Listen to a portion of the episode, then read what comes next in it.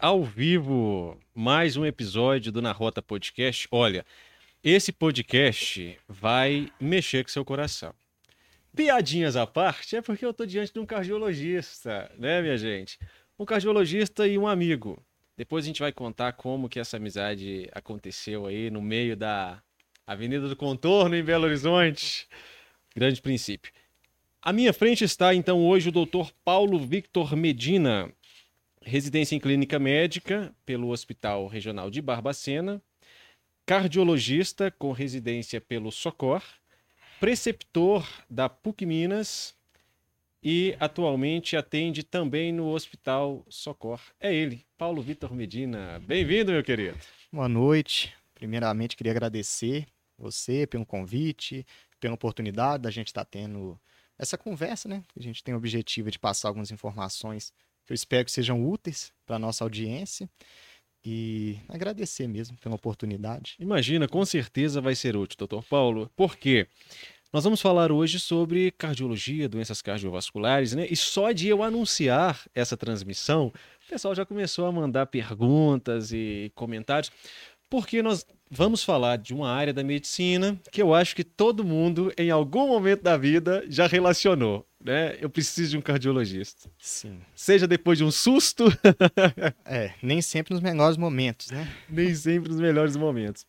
Mas antes de falarmos sobre isso, eu quero também falar um pouco sobre o meu diagnóstico, né? Que o pessoal que acompanha perguntou muito. Então, gente, olha, tá aí a grande oportunidade. Vocês ficam perguntando para mim, bem, o que aconteceu com você aquele dia? Nós ficamos assustados, pensando, pensando que você estava tendo piripaque. Hoje, a pessoa mais adequada para explicar sobre isso é o doutor Paulo, está aqui, nós vamos conversar. Mas antes, doutor, vamos falar sobre a sua caminhada na medicina, né? até se tornar um cardiologista. Um dia você teve que escolher ir para a faculdade de medicina. Como foi isso? Nossa Senhora, é uma longa história essa, né, da decisão de fazer faculdade de medicina. Não sei como foi para você, né? Não sei se todo público já sabe que você também é estudante de medicina, mas normalmente não é uma escolha fácil, né?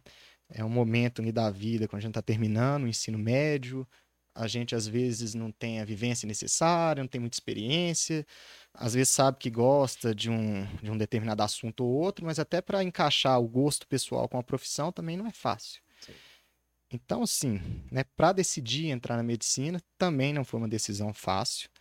É, eu costumo ir tirando primeiro as coisas que eu não gosto. Uhum. Então, assim, matemática, por mais que eu gostasse de física, é, matemática, não mostrei tanta aptidão, não sei se pelo jeito que foi ensinado, mas meio que deixei de lado essa parte de exatas. É, ficou então biológica e área humanas. É, dentre essas duas, uma tendênciazinha para biológica, porque minha família né, mexe na área, minha mãe é dentista, meu pai, meu irmão, todo mundo mexe com a área de farmácia.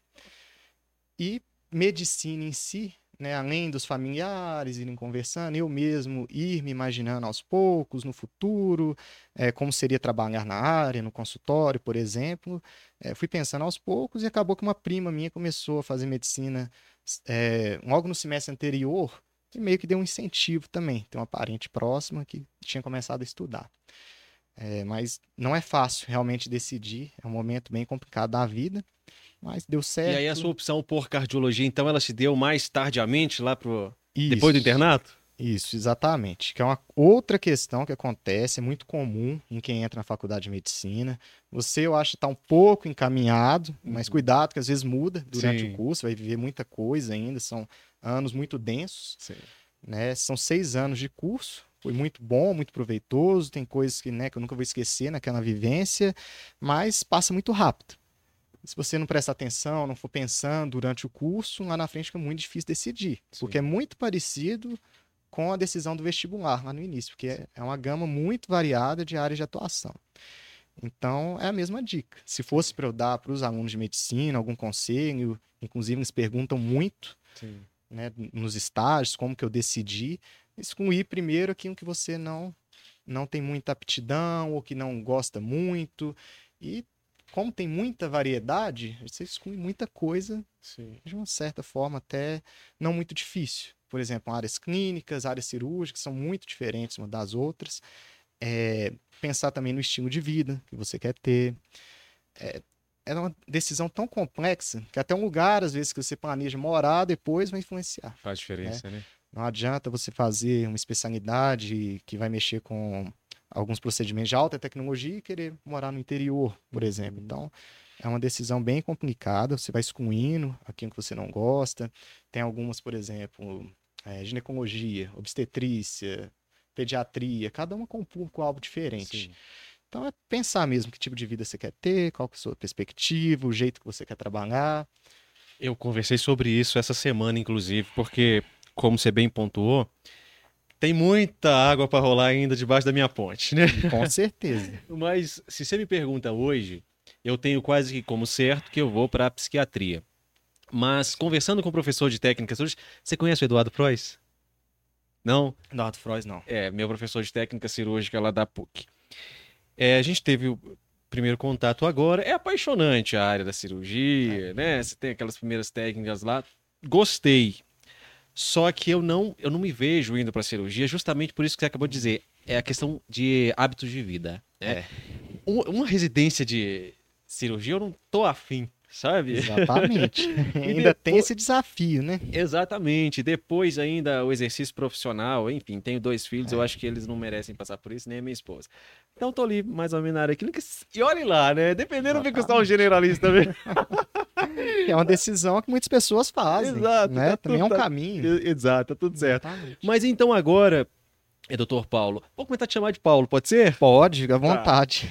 Paulo, forma preferida. é, então agora, cardiologista, né? Nós vamos falar um pouco sobre as, as patologias mais afeitas à cardiologia. né? E eu vou começar, se, se você me permite, trazendo meu exemplo pessoal, que é o que as pessoas perguntam muito. Eu estava em uma reportagem. Aliás, antes, vamos falar como que a gente se conheceu, que o pessoal deve estar Ah, curioso aí agora, né? É, Você acompanha? acompanho a Ronda do Consumidor já há muito tempo, né? Sempre estou lá no canal, comentando, curtindo, dando um apoio. E eu cheguei a ver que você teve um período que fez algumas entrevistas num carro que você tem, um carro branco. Isso, isso. A gente percebe fácil no trânsito. e eu estava na, ave- numa avenida famosa aqui de Belo Horizonte, Avenida de- do Contorno. Sim. Vi o carro, pensei, ó, pode ser que seja o Ben Mendes. Coincidiu de parar no sinal lado a lado, deu uma buzinadinha, e era mesmo. Sim. E eu não sei como, bem, que você conseguiu lembrar do meu nome da minha especialidade, que foi um contato muito rápido, né? Lembrei. Uma coisa de sinal. Eu, eu, tenho, eu tenho essa facilidade para guardar. É, E desde que você falou, porque você falou já a época que você era médico e era professor da PUC, isso. Né? Que eu podia até, eu até comentei que podia ser de que você seria aluno meu. Exatamente. Exatamente. Infelizmente não deu certo. É, a gente divide em grupos e não Sim. peguei seu grupo, né? É verdade. Eu tava na expectativa, acredita? Eu tava também. Legal. eu achei que ia ser aluno. Mas aí então aconteceu aquele episódio comigo, eu tava, eu tava em reportagem e Paulo, assim, eu sempre tive, eu não vou falar sempre, porque na minha infância eu não me recordo muito bem, né?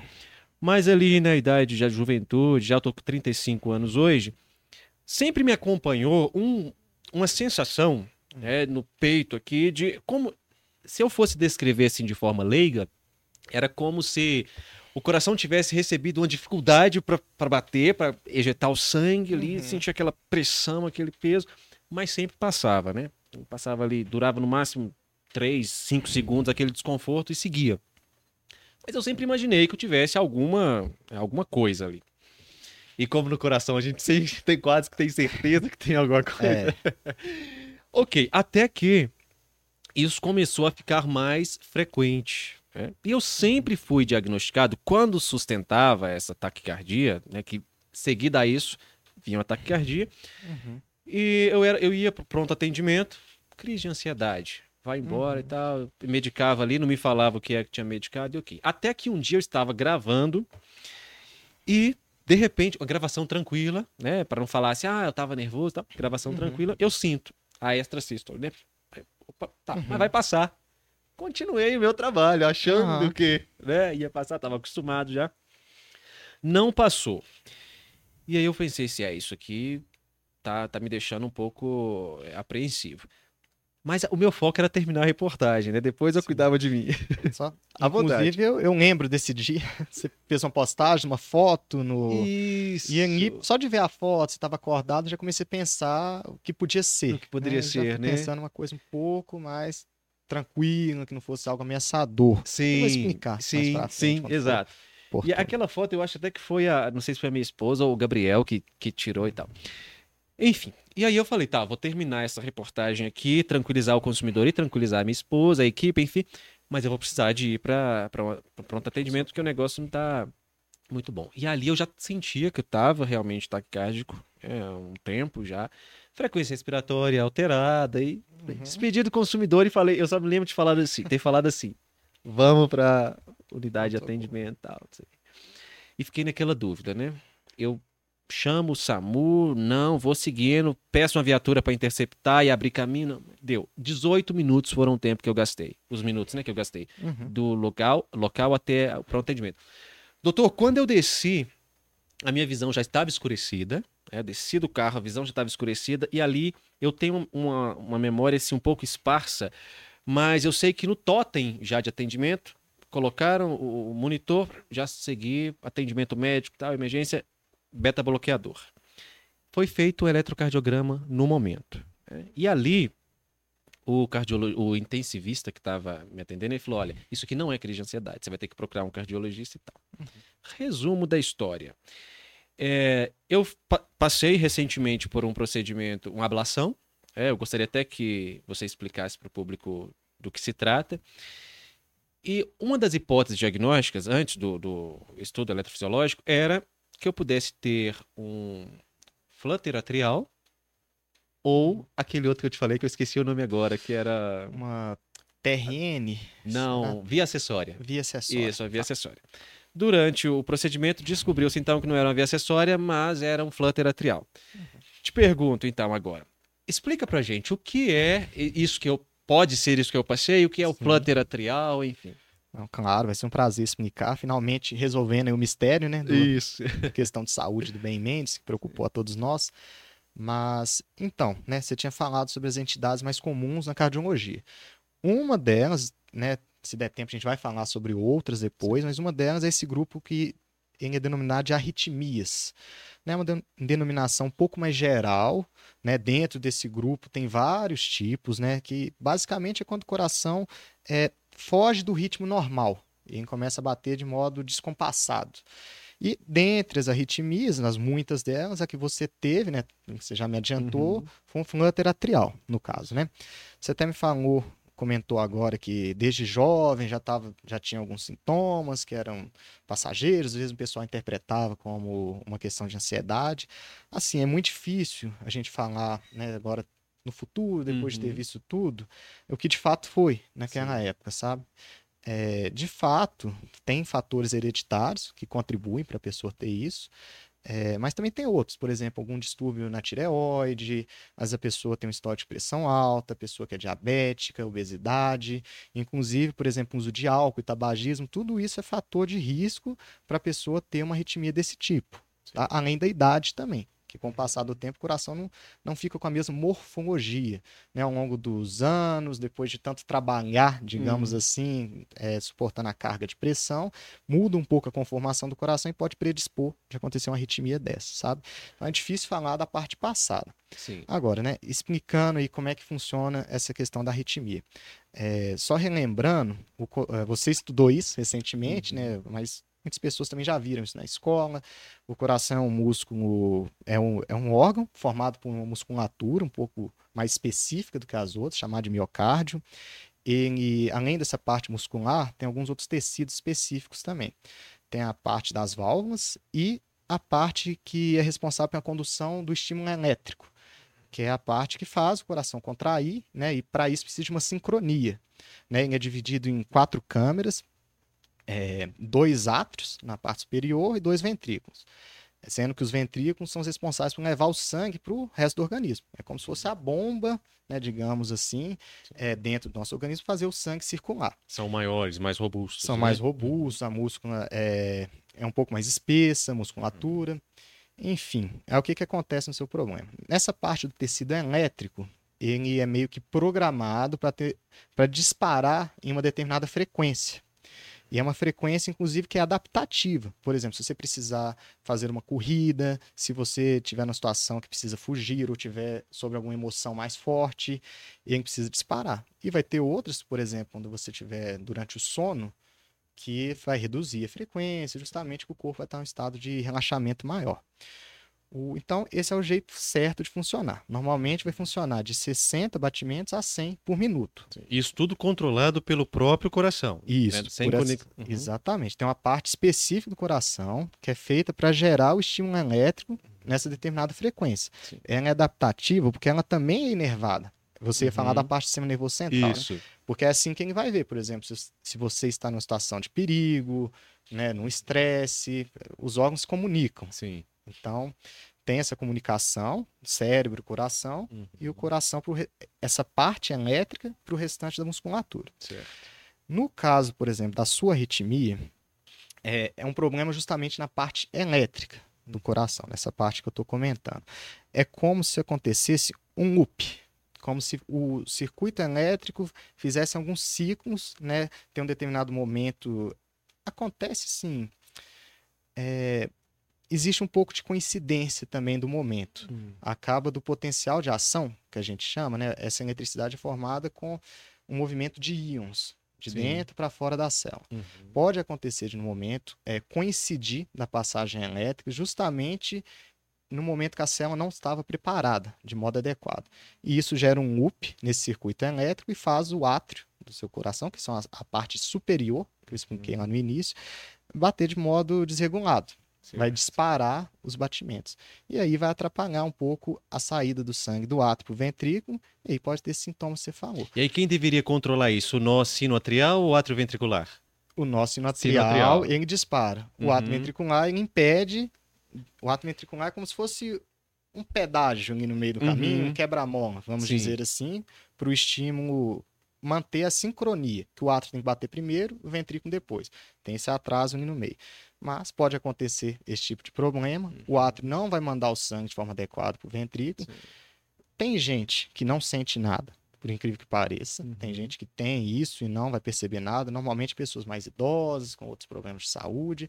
Mas vai ter outros que pode ter fraqueza, pode ter essa questão. Você chegou a desmaiar?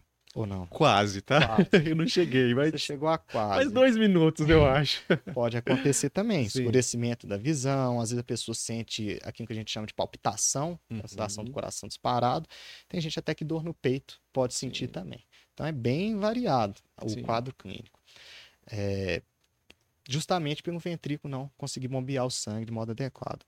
É, nesses casos, é, já quer falar do tratamento? Então, aí eu ia te perguntar isso, porque, então, ao longo da minha vida, o meu histórico né, clínico mostrava que o coração mesmo ele conseguia ali depois tomar o, seu próprio sistema de impulsos, né, tomava o controle de volta, regular. Neste dia, então, e depois teve outro de novo, antes do, do, da ablação teve outro. Eu acho que ia estar tá tendo até hoje se eu não tivesse feito o procedimento. Mas, é, então nesse dia sustentou, ou seja, o próprio sistema elétrico do coração não conseguiu retomar, né? O que poderia acontecer é, com o paciente, o que pode acontecer com o paciente se se sustentar por muito tempo e porque só reverteu com beta bloqueador, né? Se eu não tivesse recebido o socorro adequado em tempo adequado, quais poderiam ser as consequências? É, a principal questão é esse risco de ter um desmaio, de ter alguma coisa do tipo. É, por exemplo, um desmaio, às vezes você cai, machuca, às vezes você está uhum. dirigindo no trânsito, é, seria mais um risco inerente a isso, sabe? Okay um risco mais imediato, por exemplo, à vida, até que já não entraria muito no caso, né? A não ser que a pessoa uhum. tenha outros problemas do coração. Vamos supor Sim. que ela tenha alguma artéria ali que já está um pouquinho entupida. Se o coração estiver fazendo mais esforço, uhum. pode desencadear né, um problema um pouco mais sério. Mas no caso, por exemplo, no seu caso, seria mais a questão dos sintomas e esse risco de ter uma fraqueza e poder levar um prejuízo maior. Ok, entendi. E o desmaio, então, é justamente pela perfusão prejudicada. Exatamente. É. O sangue fica é, mais parado, digamos uhum. assim, na uhum. parte dos átrios. Inclusive, a gente pode abordar isso numa das partes do tratamento medicamentoso, né? Às uhum. vezes precisa usar anticoagulante. Então vamos falar sobre isso, o tratamento. Falar. Uhum. Ó, o tratamento. Normalmente o tratamento de início, né, quando a pessoa está sintomática, é fazer uma cardioversão deve ter sido o que foi feito em você lá na, no pronto-socorro. Sim. Chegaram a fazer um choque, Não, mas, mas com foi, remédio? foi com o beta-bloqueador e outro lá que eu não me lembro. deve ser a miodarona, que é um remédio. A- Acho que é. Você Possivelmente. pega leão? Não. Esse não. Esse é um, é um antiarrítmico. Ok. É que a cardioversão também pode ser feita com remédio. Tem dois tipos, Sim. dois modos de fazer. Normalmente o pessoal usa mais a elétrica, às vezes Uhum. usa um conjunto das duas. Pode ser que, que quando vai fazer a elétrica, a gente inicia dando medicamento para Uhum. aumentar a chance da hora que a gente der o choque nessa cardioversão elétrica, como se fosse uma espécie de um choque que a gente dá no tórax do paciente. Sim. Cara, tem o jeito certo de fazer, tem uma Uhum. programação lá da amperagem que vai usar, Sim. etc e tal. Mas, como eles dão uma medicação antes para aumentar a chance de, re- de reverter o quadro, Uhum. pode ser que a pessoa já reverta no remédio. Ok. E aí não precisa fazer, dar esse choque nem nada. Sim. Que é um choque também, a pessoa vai estar sedada, né? Não vai Uhum. sentir Ah, então não foi o meu caso. Chegou, reverteu lá com. caso. Acabou revertendo com medicação, que é Sim. muito comum também Uhum. e é esperado, né? Pela sua idade, Sim. né? Seu coração, eu não cheguei a ver exames, mas acredito que não tem nenhum problema, por exemplo, morfológico nele. É, não tinha. Fiz todos. Não Isso. tinha. é, exames bioquímicos também sem alteração Exatamente. nenhuma. É um caso assim que a tendência é de reverter mais fácil. Sim. Agora a pessoa, por exemplo, que já infartou antes, que tem uma insuficiência cardíaca, que o coração já tem outro formato, o tecido já mudou um pouco, naquele tecido que eu falei que era mais muscular, às vezes já tem um pouco de cicatriz ali, nessa pessoa às vezes é mais difícil, é um pouco mais desafiador. Então, vamos lá, cardioverteu. A gente vai olhar, a pessoa vai estar é, monitorizada, que a gente chama, tem um monitor que vai mostrar o ritmo da pessoa. Normalmente, imediatamente, já volta para o ritmo normal, só que a gente tem algumas preocupações, né? Inclusive, acredito que você chegou a tomar um remédio anticoagulante. Tomei Precisou- depois, do, depois do, da ablação. Isso, pois por é. 60 dias. Alguns casos a gente precisa justamente porque essa arritmia, como o sangue fica um pouco mais parado, entre aspas, no átrio, né? E pode formar ali um trombo, né? Que é quando o sangue fica um pouco mais parado e coagula. Trombo Sim. é tipo sangue coagulado. Uhum. Esse coágulo, né, é, eventualmente pode chegar no ventrículo. O ventrículo que é mais vigoroso e joga o sangue para o resto do corpo, pode jogar inclusive para o cérebro, Sim. que é o maior risco e nesse caso a pessoa teria um AVC. As doenças andam Uhum. muito juntas, né?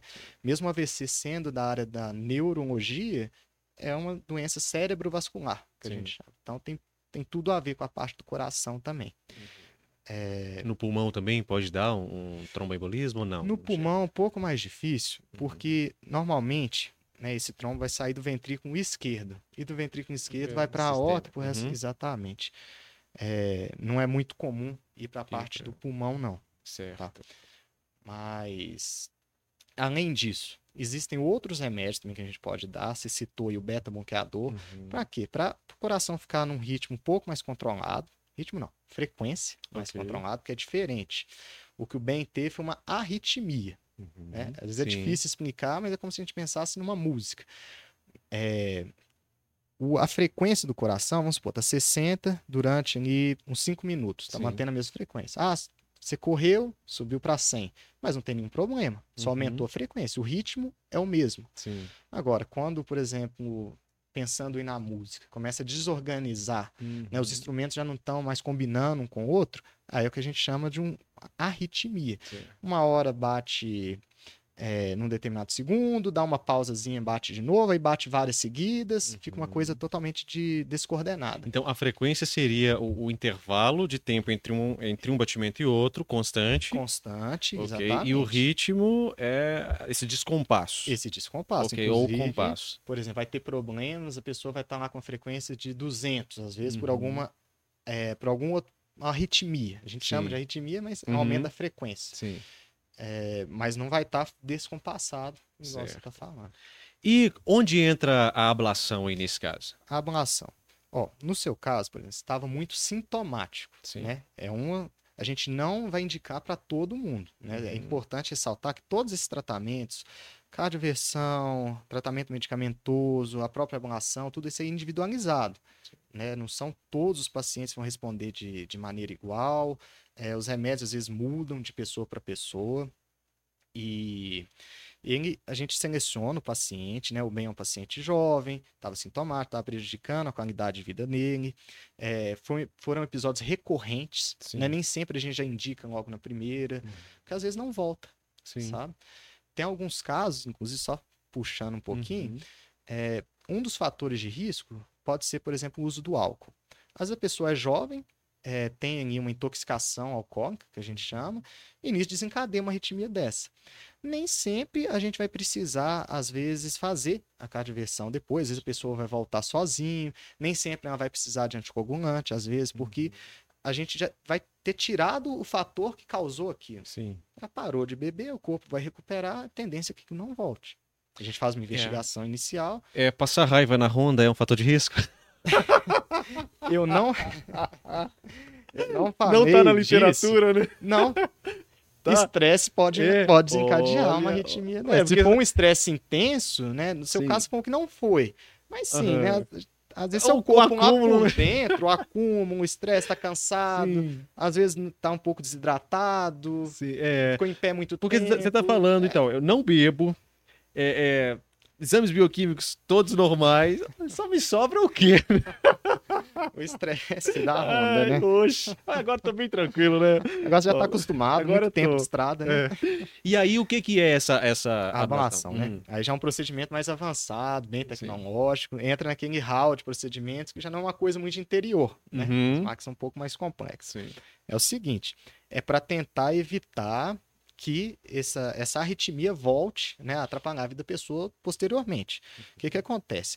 É, quando tem essa arritmia e tem essa ativação de, desse sistema elétrico que fica disparado dando esse loop, Sim. normalmente tem um foco, sem ser o foco habitual que eu tinha comentado no início, aqui em que vai de 60 a 100, um outro lugar do coração começa a disparar mais rápido e inibe esse que é um pouco mais lento. Uhum. Normalmente é perto da onde as veias pulmonares passam. Ok. Perto do ato esquerdo. Uhum.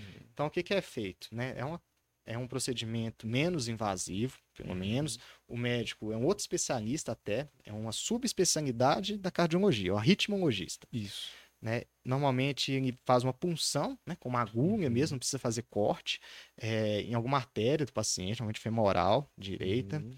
É, o meu foi pela veia femoral. Pela veia femoral. Direita. Isso. Ele passa o catéter, né? Uhum. E no catéter ele vai ter um dispositivo, né? Isso tudo ele consegue ver, tem vários computadores com monitores lá na sala, não sei se você chegou a perceber. Percebi até Tinha... ser sedado. De repente, quando, quando o. Vem cá, aquele, o nome daquele profissional que é o anestesista. anestesista. Chega, tudo bem, tudo bem. Comecei a sentir um negócio entrando lá na, na, na veia e tal. Aí eu, ah, pronto, eu já não lembro mais nada. Exatamente. Chegando lá nesse foco, que normalmente é perto da, das veias pulmonares, ele vai fazer uma espécie de uma cauterização no entorno da onde sai esse foco, né, que está gerando essa descarga elétrica descontrolada. Sim fazendo a cauterização no entorno desse local, que é o mais comum, Sim. vai meio que isolar esse local do restante do coração e não vai mais atrapalhar. Inclusive, ele pode ficar disparando às vezes, uhum. né? Não sei, pode estar até agora, mas Sim. seu coração não está ligando, porque está isolado. Está isolado. Tá fazendo sozinho lá e não, Ótimo. não vai trazer problemas. Não é, não é 100%, uhum. pode ser que tem pessoas que pode ter algum outro foco. Sim. Aí tem alguns estudos que dá para fazer, chama estudo eletrofisiológico, uhum. mas aí já, uhum. já, é outra história. Outra coisa, também. né? É. Muito obrigado, doutor Paulo. É Entenderam então, né, gente? Tô vivo aí para passar mais raiva na Honda. Brincadeira, não passo mais não. Eu tava até conversando com o doutor Paulo aqui não, antes não que agora. Não, não, não, agora eu só falo assim, quando falar ah, direito de imagem, eu falo, tá bom. Doutor Paulo, tem uma porção de perguntas aqui, mas eu quero emendando um assunto no outro para a gente conseguir abordar claro. tudo e vou ler as perguntas, tá, gente? Você está mandando aí? Pode mandar. Doutor Paulo é esse cardiologista aqui e professor, né? Para uma pessoa ser preceptor, ele tem que ter o que ensinar, o que passar, né? lidar com alunos, por isso essa didática aqui maravilhosa. Então vocês podem mandar a pergunta de vocês, os meninos da produção estão é, selecionando as perguntas e a gente vai fazer para o Dr. Paulo, tá? Lembrando aquilo, a pergunta vai subindo no chat, tá? Se você mandar o super chat, ela fica destacada, a gente consegue localizá-la melhor. Doutor, é, o que uma pessoa, é, aliás, é por que uma pessoa procura geralmente um cardiologista? Bom, isso é uma questão complicada. Uhum. né? Nem sempre a gente vai aparecer na vida da pessoa nos melhores momentos dela. né? Dois perfis de paciente. Tem aquelas pessoas que são um pouco mais preocupadas, que vão para fazer um check-up antes, para tentar né, ver se tem algum problema de saúde que pode chegar a acontecer depois, se o risco é aumentado, enfim. E, na verdade, a maioria chega depois que o caldo já entornou, digamos Uhum. assim, né? Depois Sim. já teve algum infarto, né? Alguma coisa do tipo. Normalmente são esses que preocupam, mais procuram, sabe? Sim. Ok. E o paciente hipertenso no Brasil? é? Hipertensão é uma, uma doença crônica presente em uma grande parcela da nossa população, né? População brasileira. É- A prevalência é maior em homens, né? Exatamente. É muito prevalente. É, Uhum. Até andei dando uma lida, chega Sim. algumas fontes, chega a 70% dos idosos vão ser hipertensos. Vão ser hipertensos. Exatamente. Por que você atribui um número tão alto quanto esse? Se atribui que é hábitos de vida, questão congênita, etnia, o que é? Sim. É uma questão, é, é até difícil apontar um Uhum. problema, que é multifatorial, né? São vários problemas. O próprio passar do tempo, a idade, os vasos vão ficando um pouco mais enrijecidos, já pode causando um aumento gradual da pressão. Outro fator que é muito importante, né, que é uma queixa de muito paciente, acho que até você Uhum. comentou, né, ah, eu não, eu não bebo, eu não fiz nada e Uhum. aconteceu esse problema comigo. Muita gente também, às vezes não leva a vida saudável, faz tudo certinho, Uhum. né? Às vezes fica um pouco frustrado no consultório porque teve né, algum desfecho não muito agradável da- do ponto de vista do coração, mas é a própria idade, a genética também é um fator Uhum. muito importante, a gente não pode esquecer. Ah, mas e aí, dá pra gente fazer alguma coisa pra mudar, né? Parece, do jeito que eu tô falando, parece que a pessoa não tem muita perspectiva e não pode escolher. Tem, né? De novo, tabagismo, Acho que é o pior, Uhum. se for para pontuar um fator de risco, assim, é, dentre todos. É, o álcool, a questão de alimentar mal, sedentarismo, o tabagismo seria o pior. Uhum. Porque não só ele piora vários problemas cardíacos, como também no pulmão, nos rins, várias Sim. partes do organismo. Então, assim, é, ter uma vida saudável, praticar atividade física é muito importante. A gente recomenda aí para prevenir problemas cardíacos. Isso tudo também se aplica à pressão arterial, tá, gente? É porque anda tudo muito junto. Sim. Infarto, pressão arterial, AVC, tudo isso anda muito junto. Sim. É, pelo menos 40 minutos de exercício físico, umas quatro vezes por semana, Uhum. né? No geral, a gente recomenda isso. Sim. Claro, às vezes a pessoa quer emagrecer, a gente pega um pouquinho mais pesado. Uhum. Às vezes é idoso, a gente varia um pouquinho a frequência. Mas atividade física é muito importante. Cuidar da parte de saúde mental também é muito importante, porque se ela não tiver saudável, né, se não tiver adequado, você não vai conseguir fazer as outras coisas, né? Você Uhum. não vai fazer atividade física, não vai preocupar com a alimentação, que é outra questão importante, né? Falando de pressão alta, a gente pensa muito no sódio, que é o Sim. sal, né, de cozinha, que a gente está acostumado, mas lembrando que não é só o tempero sal, né? O sódio está presente onde uma diversa gama de produtos que está aí na nossa prateleira, a gente tem que ficar atento aí aos rótulos. Ultraprocessados, né? Exatamente, processados, é, temperos que às vezes a pessoa compra pronto, Uhum. porque acha que não é sal, mas ali tá cheio de sódio. Refrigerante, não para, é contraintuitivo, mas tem Sim. muito sódio. Então, para pressão, evitar esse tipo de alimento. Para a saúde cardiovascular no geral, né, você quer prevenir também um, um infarto, um AVC, aí você tem que tomar um pouco mais de cuidado também com gorduras, né? Gordura trans, gorduras satua- saturadas, tem que fugir disso. Sim. É, tentar comer uma variedade maior de verduras, evitar, igual você falou, embutidos, enlatados, processados, comida muito indestronizada.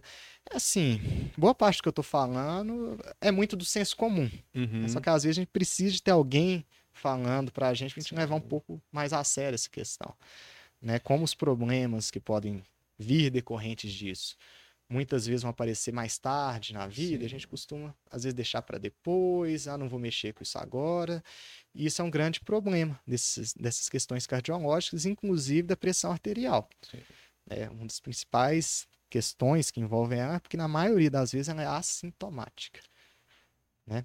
Então é uma- é uma doença crônica, ela é uma doença, mas ela também é fator de risco para outras, outras doenças mais doenças. graves, Sim.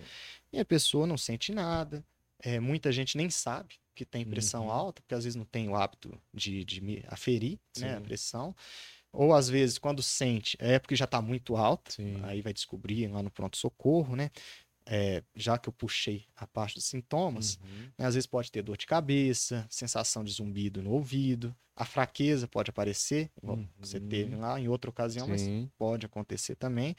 É, essa questão da fraqueza, sensação de desmaio é muito ligada a essa questão cardiovascular. né? Uhum. O coração fala e não está mandando sangue bem, a pressão está muito alta, o cérebro vai é. acabar respondendo dessa forma. Né? São alguns dos sintomas aí que a gente pode ter quando a pressão está mais alta. E doutor, o diagnóstico, embora seja uma doença que está aí todo dia, né? A gente, todo mundo conhece alguém que tem hipertensão arterial sistêmica, mas o diagnóstico de hipertensão é dificílimo de fazer, né? Sim. Não é tão simples de Uhum. fazer, inclusive às vezes a pessoa chega no consultório quem são mais preocupados, né, que incentiva mesmo que seja Sim. para prevenir, mas às vezes sai até um pouco, acha que já tá com a pressão alta, né, já chega, ah, não, tô com pressão alta, sai um pouco desanimado porque não passou nenhum remédio, mas é porque não é tão simples assim. né? Às vezes a pessoa faz uma medida só em casa, às vezes ela fumou um cigarro 30 minutos antes, tomou um café, ou fez uma caminhada, tá o estresse, né? Sim. Você, se olhar a pressão depois no episódio da Honda, Vai ela tá vai lá. estar alta, mas não quer dizer que você é hipertenso. Sim.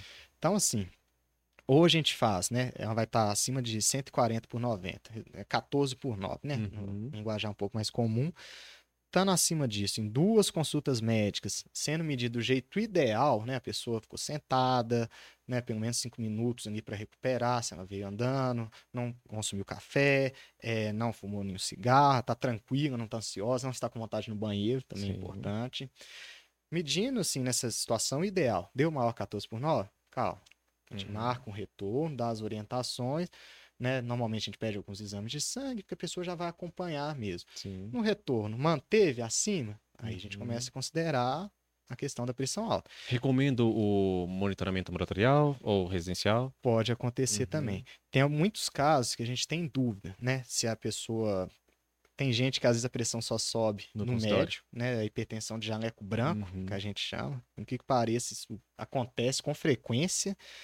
É, e, às vezes você tá sem jaleco, né? Não Uhum. precisa você tá com jaleco, a pessoa Sim. fica ansiosa. O... Aí a gente tem um exame que chama Mapa 24 Horas, no qual a pessoa busca um laboratório de- e onde é colocado um aparelho de pressão que vai monitorar os níveis pressosos 24 horas. Uhum. Em casa mesmo, a pessoa não precisa ficar na clínica.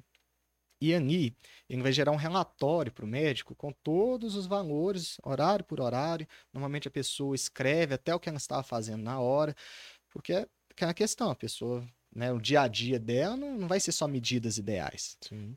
mas com o relatório, com o conjunto das pressões, aqui no NIA é gerado um laudo, vai ver as médias na hora do sono, quando está acordado, e a gente consegue, é outra forma de definir o diagnóstico. Tem a das duas consultas, mas a gente dispõe muito desse mapa também. Certo. Ou até mesmo as medidas, a pessoa tem- pode optar também por ela mesma olhar, mas você tem que confiar muito em quem você vai fazer isso, né? De que Sim. a pessoa vai saber olhar direitinho, anotar do Uhum. jeito certo. Então é mais comum pedir o mapa. Certo. Eu acho um pouco mais fácil dar certo. É, então, eu, eu, eu vejo muito isso de- com uma certa preocupação, e aí eu quero tocar um ponto que você tocou aí, que é.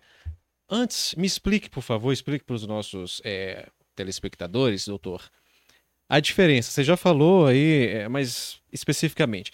A diferença, então, de hipertensão arterial sistêmica de uma crise hipertensiva. E em seguida, aí eu vou te perguntar, porque eu conheço um paciente de muito, muito próximo, uma pessoa muito próxima a mim, familiar inclusive, que eu suspeito que, na verdade, ele não seja hipertenso. Eu suspeito. Hum. Eu suspeito que seja, de fato, a síndrome do jaleco branco. É mesmo. Por quê? Porque toda vez que ele vai ao centro de saúde, a hipertensão está lá em cima, o, nível pressórico está lá em cima, mas se não vai, a vida está tranquila, não tomava medicação é, antihipertensiva até pouco tempo e levava uma vida bacana. Mas fala uma situação de estresse lá em cima. Mas, ok, isso é uma conversa para depois. Qual é a diferença, então, de uma crise hipertensiva? Cheguei no consultório, nossa, medi a pressão lá no, no acolhimento, estava 14 por 9. Sou hipertenso? É, tem que ter aquela calma que eu falei Uhum. inicialmente. Sim. Só puxando aqui, gostando de ver se já tá intervindo as pessoas próximas, né? Na saúde. É, O santo de casa não faz milagre, doutor. Mas dá uma ajuda, né? Dá uma ajuda. Milagre não faz mesmo. Dá não. uma é ajuda pra gente chamar complicado outro santo, né? Exatamente. O... Mas, assim, voltando a essa questão da crise, Sim. o que acontece? É muito comum, não sei se você já percebeu nos seus estágios, às vezes chega a pessoa com dor de cabeça, dor na nuca, e às vezes a pessoa já chega, você vê que ela tá ansiosa, tá desesperada, com razão, porque, né, às vezes não teve uma explicação certinha de que muitas vezes é assintomática, Sim. acha que às vezes a pressão tá muito alta, e chega lá, tá mesmo. Uhum. Por quê? Porque o próprio fato de você ter uma dor vai fazer a pressão subir também. Então, uma coisa retroalimenta a outra. Sim. Às vezes é difícil separar o que, que é. Ah, essa dor é por conta da pressão ou a pressão tá alta por causa da da dor. É Uhum. muito comum de acontecer também. Na maioria, essa segunda Uhum. coisa que eu falei. Normalmente, a dor, você tá com dor, você fica estressado, você não tá se sentindo bem, você fica inquieto. Isso aí, sua pressão vai subir. Sim. É, então é muito comum no pronto-socorro chegar.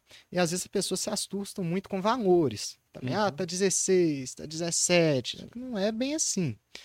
A gente tem que ver muito nessa parte de sintoma. Beleza, uma dor de cabeça, uma coisa mais leve, ok, a gente vai tratar com analgésico. Se precisar, se tiver muito alto, a gente pode até dar um antipertensivo, mas a recomendação é que a gente trate a causa. Primeiro, Ok. tá ansioso? Remédio para ansiedade, ah, vai melhorar. Uhum. Tá com dor? Analgésico. Vai melhorar a dor, vai melhorar a pressão.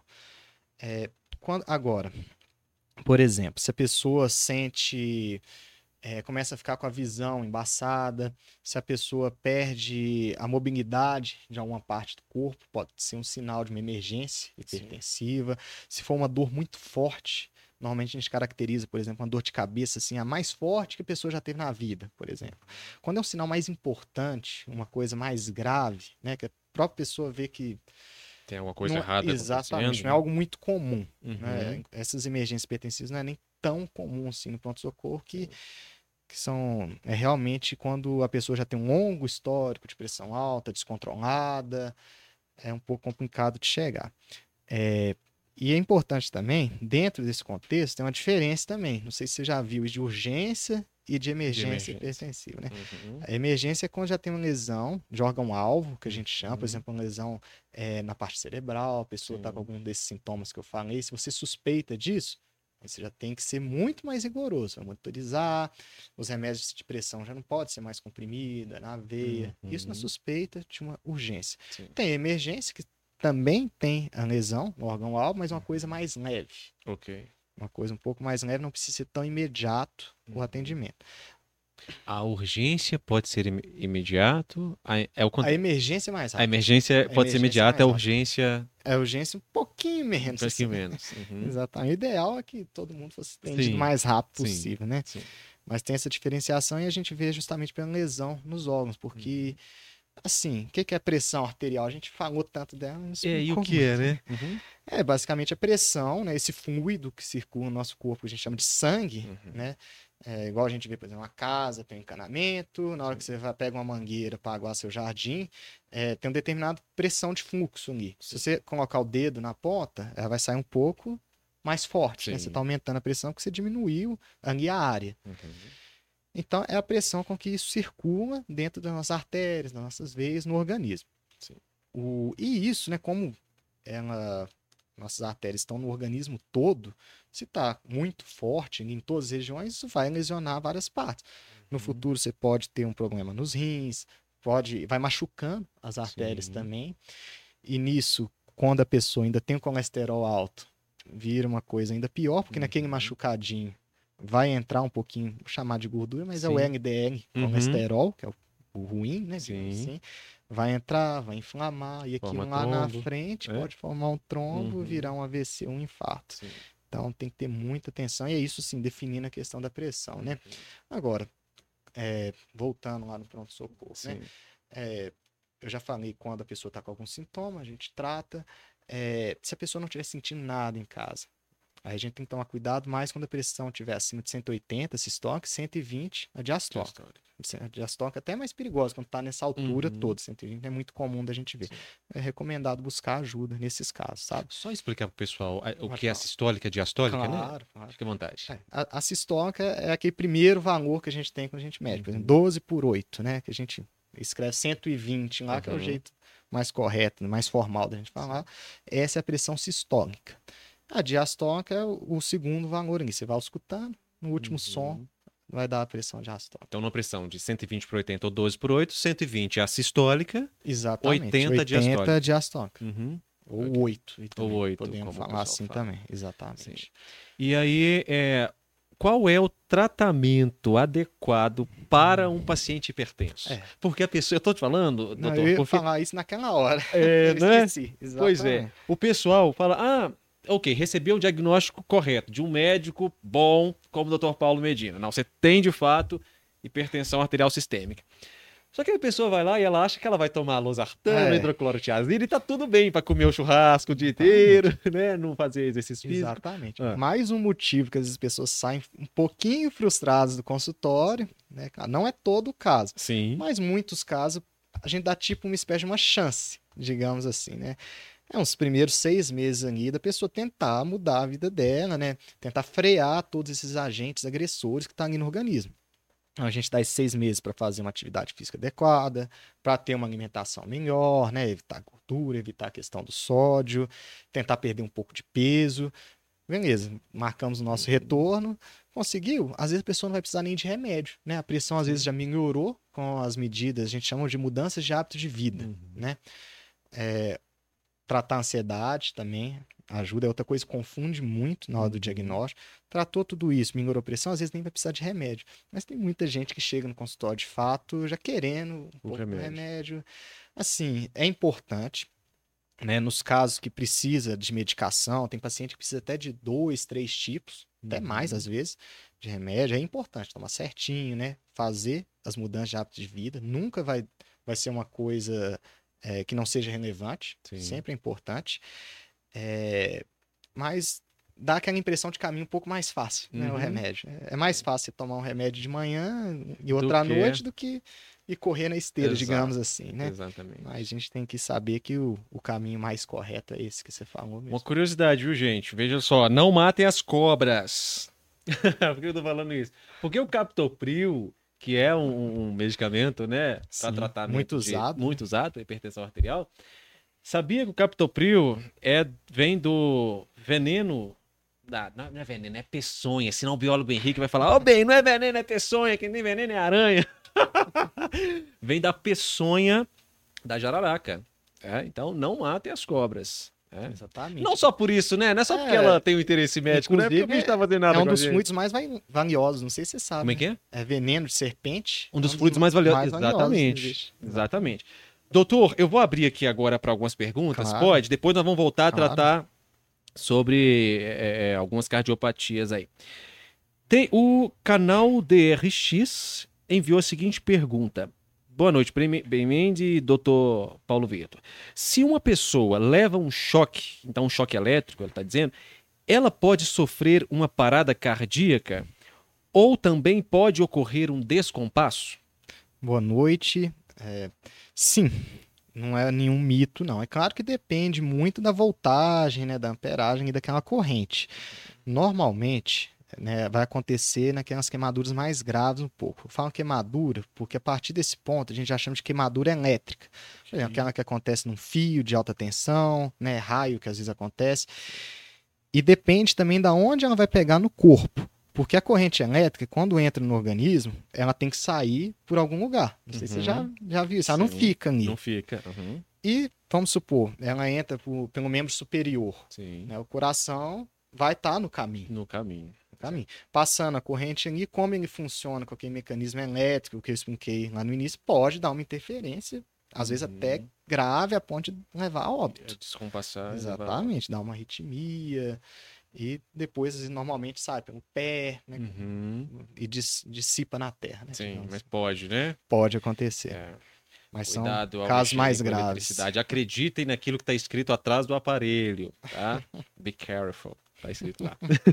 Exatamente. Olha, tem uma pergunta aqui, doutor, que eu acho que você já respondeu, mas é importante que a pessoa pensa no valor pressórico, né? E ela já quer um diagnóstico. Então, pressão 15 por 11 é normal?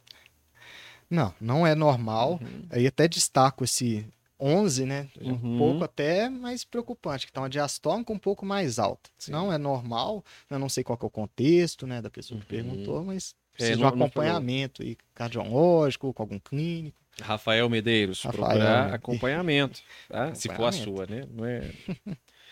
É, Jesus Cristo tá mandando uma pergunta para nós e ele tá perguntando assim, ó: Sofro de ansiedade. Eu, eu acredito, a terra do jeito que tá, Jesus Quem- Cristo, quem não, né? É, pois é, tá, tá triste lá. Mas eu acho que a ansiedade eu não sofreria, não. Mas sofro de ansiedade, isso atinge o coração? Você também respondeu, né? Acabei comentando um pouco disso, né? Uhum. O Jesus que perguntou, Sim. mas assim, ela pode gerar, por exemplo, um aumento na pressão, às vezes pode desencadear alguma arritmia, mas no caso, nem sempre a gente vai tratar a parte do coração. Hum. Igual eu falei, a gente vai tratar a causa. Sim. Então, encaminhar para um bom especialista de saúde mental, um psiquiatra aí de confiança para tratar a ansiedade, que vai melhorar o resto. Melhora, né? A Mara tá fazendo um- uma pergunta legal aqui também, porque o pessoal fala assim: é, a pressão certa é 12 por 8. Ah. 120 por 80, né? Aí ela tá perguntando assim: boa noite. A cada fase de idade da pessoa tem alteração na pressão ou a pressão sempre tem que ser 12 por 8? Não, não, não é uma regra exata, assim. É igual comentei no início, com a, ida- a própria idade já vai favorecendo que a pressão vai subindo um pouco com o tempo. Né? A gente fala que 12 por 8 é é ideal, porque ela está justamente no meio dos níveis que a gente considera normal. Sim. Por exemplo, né? 110 até 130, e na Uhum. parte da diastólica, é 80, é 80, né? Aham. 80, 70, Aham. já 100 ali já, já é Tá bom. aumentado, 90 também. Mas existe toda uma faixa. Hum. Lembrando também por que faixa, porque do 80 para o 70, não é 8 e 7, né? O ponteiro tem, Sim, tem as exatamente, tem decimais, né? 71, 72, 73, Sim. então tem uma faixa de normalidade, isso varia com a idade. Realmente quando a gente é, é criança, vai ser a pressão menor, jovem, adulto é menor, e com a idade vai aumentando e a gente vai acompanhando. Não Você é me- regra, não. Você me fez lembrar que eh, semana que vem, salvo engano, eu vou entrevistar a doutora Marcele, que ela é geriatra.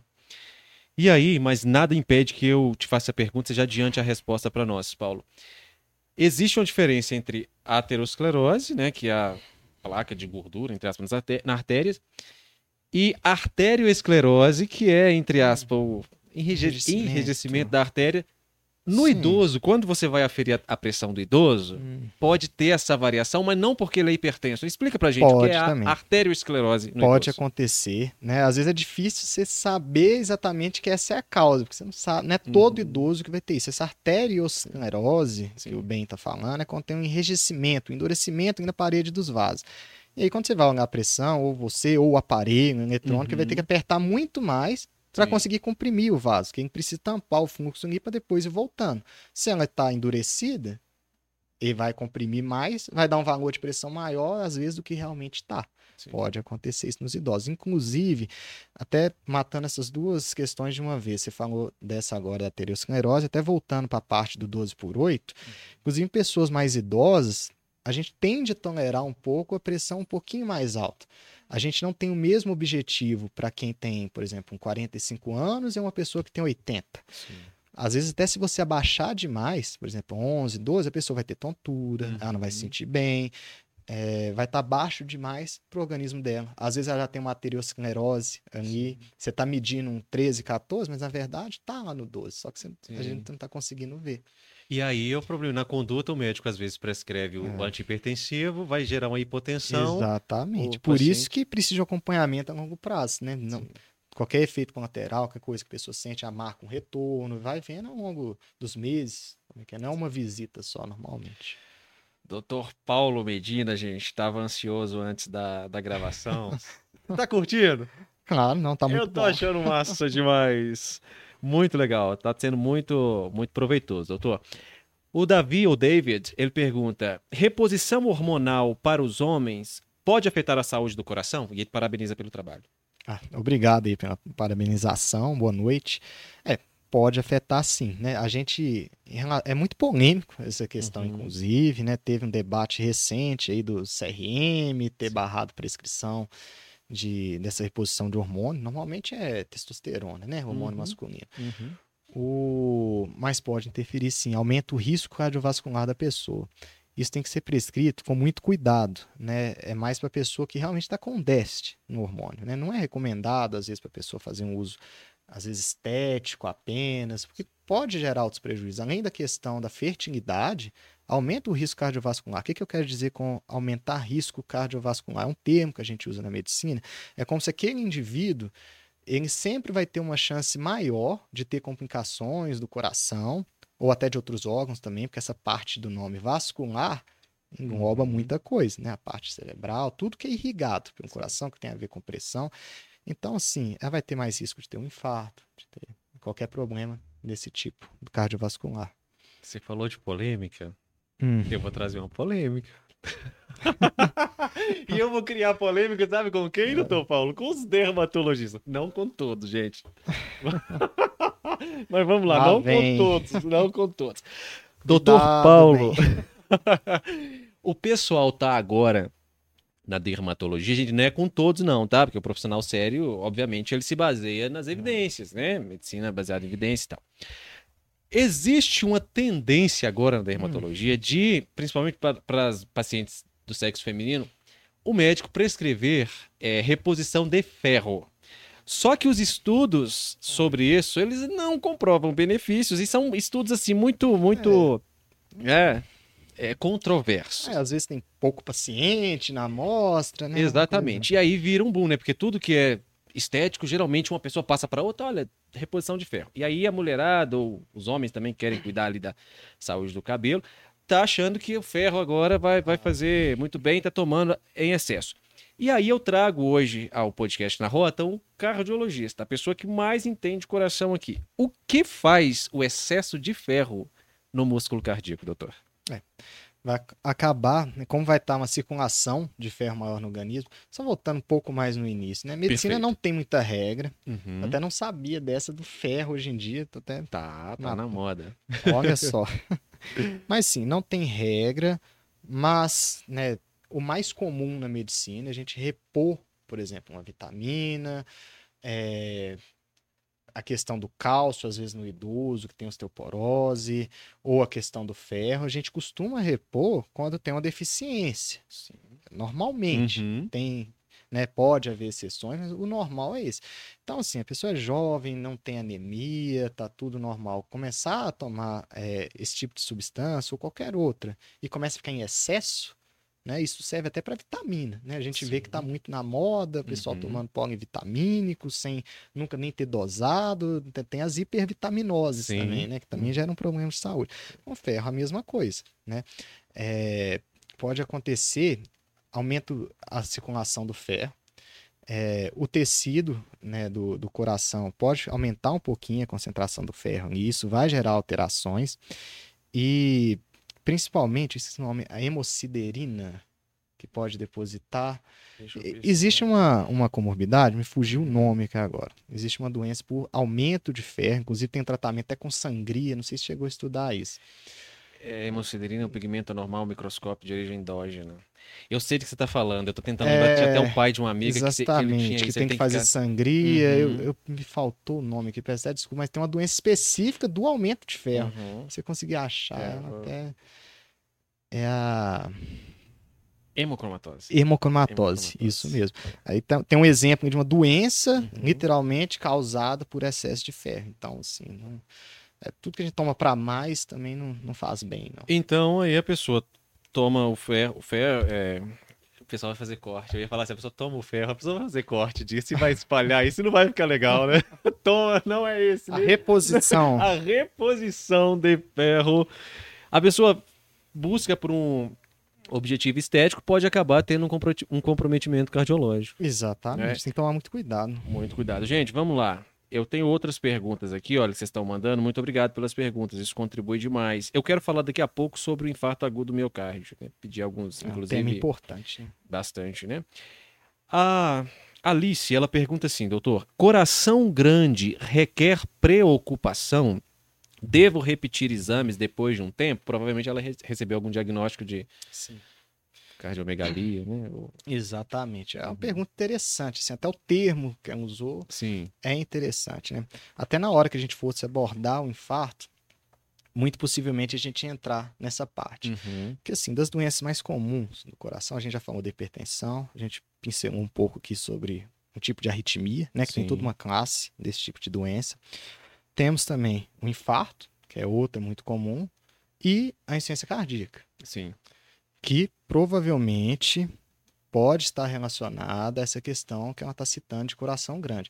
Porque uma das, das primeiras coisas que a gente vê no paciente, a gente vai fazer o diagnóstico dessa doença, é quando a pessoa faz um raio-x de tórax e vê que a área cardíaca né, está aumentada no Sim. exame. A gente vê que ela está aumentada. Às vezes, para simplificar, esse termo ficou muito popular. Desde que eu entrei na faculdade, que usa muito isso, ah, coração grande, as pessoas Uhum. gravaram muito isso. Mas, assim, é uma coisa para acompanhamento Sim. Né? deve se preocupar? Assim, não é nada urgente, mas é recomendado que ela busque um atendimento, fazer um exame mais específico, por exemplo, um ecocardiograma, enfim, o médico vai pedir lá na Uhum. hora, né? Sim. Mas para ver como é que tá a função do ventrículo, se precisa tomar alguma medicação. Normalmente, quando a gente faz diagnóstico de coração grande, né, que possivelmente pode estar relacionado a uma disfunção cardíaca, normalmente isso vem depois, às vezes, de um infarto, que é um Uhum. assunto que muda a, a morfologia do coração, às vezes ele precisa fazer é, um esforço diferente, acaba a pessoa ficando com insuficiência cardíaca. É, por hipertensão ao longo da vida, às vezes a pessoa não sente nada e descobre essa questão do coração grande. Então tem que, tem que investigar Sim. mais. Doença de Chagas também, né? Doença de Chagas também. Tem muitas causas e todas essas podem levar a essa síndrome que a gente chama de De insuficiência cardíaca. Uma coisa, cardíaca. uma coisa leva a outra, né? A gente falou da hipertensão, Sim. pode levar a um infarto, pode levar a insuficiência cardíaca. Insuficiência Que é cardíaca. a causa mais comum, é o infarto. É, eu gostaria de saber, aí é o Eli, Elielson, eu gostaria de saber se problemas no coração afeta somente idosos ou afeta jovens também. Vou deixar para responder essa depois, porque quando eu te perguntar sobre infarto agudo do miocárdio, provavelmente Ah. você vai trazer os dados que tá, jovens estão sendo Ah, muito acometidos né, nisso hoje. Então depois a gente responde ela. Tem um aqui que tá dizendo assim, ó, o personal ma, aí eu não consegui ver o restante do nome. Após a pandemia, notei que casos de infarto estão mais recorrentes.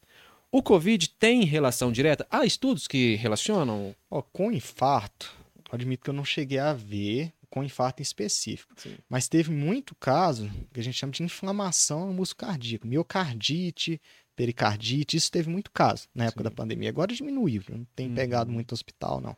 Que é o quê? Normalmente é uma inflamação no músculo cardíaco, muitas vezes pela própria resposta do organismo, ou a um vírus, às vezes até alguns tipos de vacina também, que pode formar uma resposta imunológica e fazer uma inflamação. O próprio corpo causar. Sim. Então, essa parte de vírus aí não é só o Covid. Uhum. Tem muita gente que tem, às vezes, miocardite depois de uma gripe, uma dor de garganta. Pode acontecer. Sim. Aí vai dar sintomas, a pessoa busca o hospital e acaba descobrindo. Uma, uma das é, recomendações que a gente faz à gestante, né, no pré-natal, é que ela vá a um sistema de referência de saúde bucal para fazer o tratamento de saúde bucal. A cárie, po- vamos lá, como que uma cárie pode terminar com a endocardite? Doutor, o que é uma endocardite e como isso pode é- haver essa... Essa é uma questão interessante também. Só voltando aqui também no que eu falei da vacina, tomar a vacina, né? Sim, sim, sim. é claro, importante. né? Eu comentei de às vezes ter uma possibilidade, Sim. mas o, o benefício é maior. Claro. É coisa mais rara, são poucos casos. É, agora falando dessa questão dentária, né? Uma cárie, que ela citou o exemplo, ou uma condição, por exemplo, de higiene oral também. É, como é que isso pode causar um problema cardíaco, né? O que acontece? É muito vascularizada essa região da gengiva, que fica ali ao redor dos dentes. E às vezes quando a higiene não está tão adequada, tem alguma infecção, alguma cárie, pode acontecer da pessoa dar até um pouquinho de azar também nisso Uhum. de alguma bactéria dessas que já mora na boca naturalmente, mas está em uma concentração aumentada pela cárie ou por algum outro fator, é, cair, entre aspas, na corrente sanguínea. E nisso ela vai circular pelo organismo todo da pessoa, procurando melhor um lugar para ela se instalar ali junto com a colôniazinha dela. Normalmente, um lugar muito bom na circulação é justamente perto das válvulas cardíacas, que tem um tecido, tipo um tecido fibroso. Quando eu falei lá no início que tem os tecidos diferentes, gente tem o muscular, a parte que conduz é a questão mais elétrica, e nas válvulas ali também é um tecido especializado. O tecido fibroso não é muito vascularizado, ou seja, as células de defesa não chegam lá muito bem. Uhum.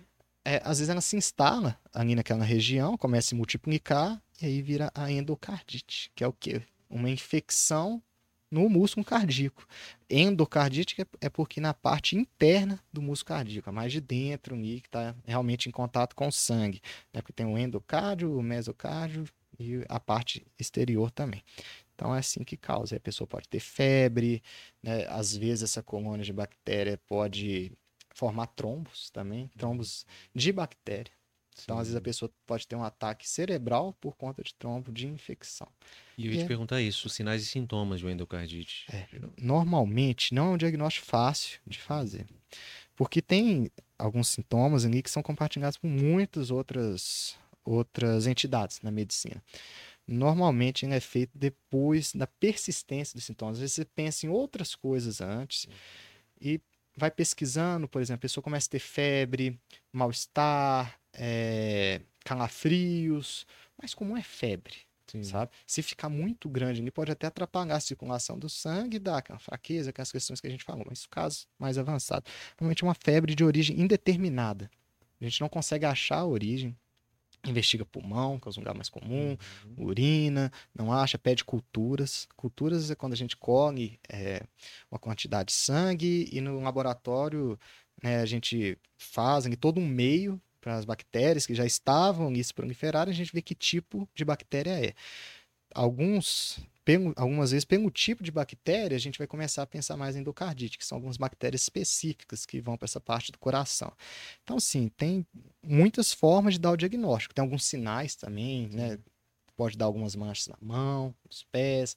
Então, tem bastante coisa. A dor precordial é um sintoma esperado não, nesse caso? Não, não muito. Não. não muito. Uhum. A não ser se tiver alguma inflamação junto do músculo cardíaco e pode dar uma dor, não é igual a do infarto, mas pode dar um dolorimento. Sim. Pode acontecer, mas é mais incomum. Okay. O, mas seria uma febre, principalmente uma febre que se não acha o foco prolongado e o tratamento também é bem complicado, sabe? É muito tempo, muitas semanas de antibiótico. Certo. Ok. A Alessandra, ela pergunta assim: explique prolapso da válvula mitral, por favor. O que é prolapso da válvula mitral? Essa é outra questão também que chega muito para a gente. É um diagnóstico que é dado muito, muitas vezes em pessoas mais jovens. Hum. Me recordo até que meu irmão teve esse diagnóstico quando ele era no início da adolescência. Sim. Teve, ficou muito preocupado, às vezes não conseguia nem dormir à noite, gerou muita ansiedade nele, sentiu um pouquinho de palpitação. Embora essa questão de sintomas relacionado a a esse prolapso seja mais raro de palpitação, sim. não é tão comum.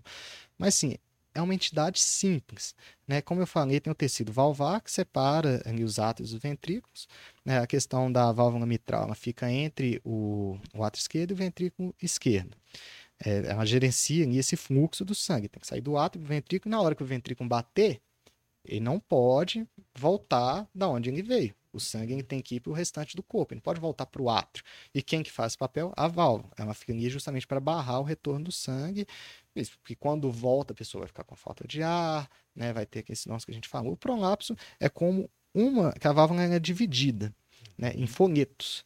É quando um desses folhetos está um pouquinho fora do lugar. Às vezes pode acontecer de voltar um pouquinho de sangue, mas usualmente é só acompanhar.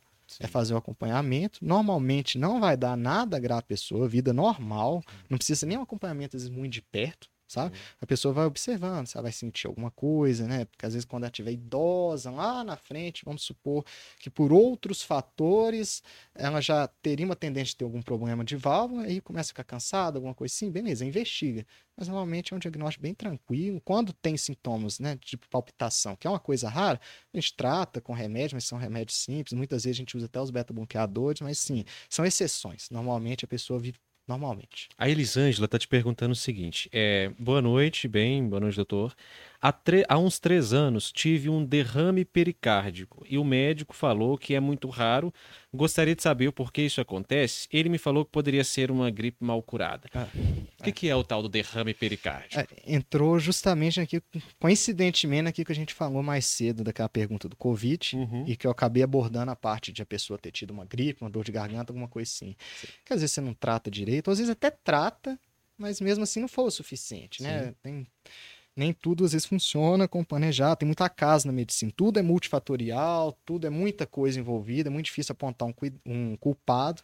Mas resumindo, tem a ver com aquela inflamação da parte cardíaca. No caso de ter um derrame ali, normalmente está envolvendo a parte do pericárdio. O que é o pericárdio? Eu tinha explicado no início do coração, mas em volta dele uhum. existe uma espécie de uma cápsula. Uma cápsula a gente chama de fibrosa, né, que é um tecido um pouco mais endurecido, que ela reveste o coração e não fica assim solto, né, dentro do tórax, em contato com os outros órgãos. Tem uma espécie de uma proteção e ela é rígida. E quando ela inflama, às vezes por uma gripe, que né, o corpo gerou é, uma resposta, às vezes um pouco excessiva, fez algum alto anticorpo, vai inflamar a região ali perto dessa capa fibrosa e inflamação, né? Você uhum. já aprendeu sinais de inflamação, Sim. provavelmente, né? Da calor, da... pode dar um pouquinho de dor, às vezes a pessoa uhum. pode ter dolorimento na região, é, muda um pouco a uhum. cor do tecido, mas a gente não vai perceber não vai, é. que está lá dentro. E qual que é a última? Edema. Perda de, de função, às perda vezes. de função também e edema. É, e edema. Uhum. É o que vai extravasar líquido. Sim. Esse líquido é o derrame pericárdico, que vai ver lá no eco.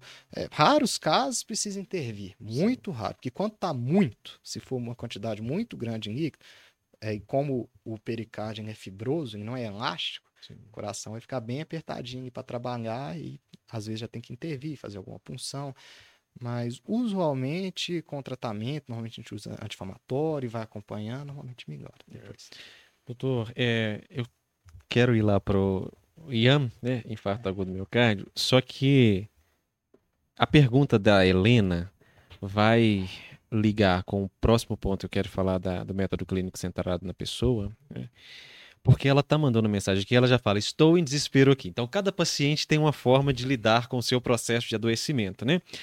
Ela, diz, ela pergunta o seguinte: arritmias e extrasístoles sem causa na estrutura do coração, o que fazer, doutor? Aí ela responde, ela completa: já estou em desespero aqui.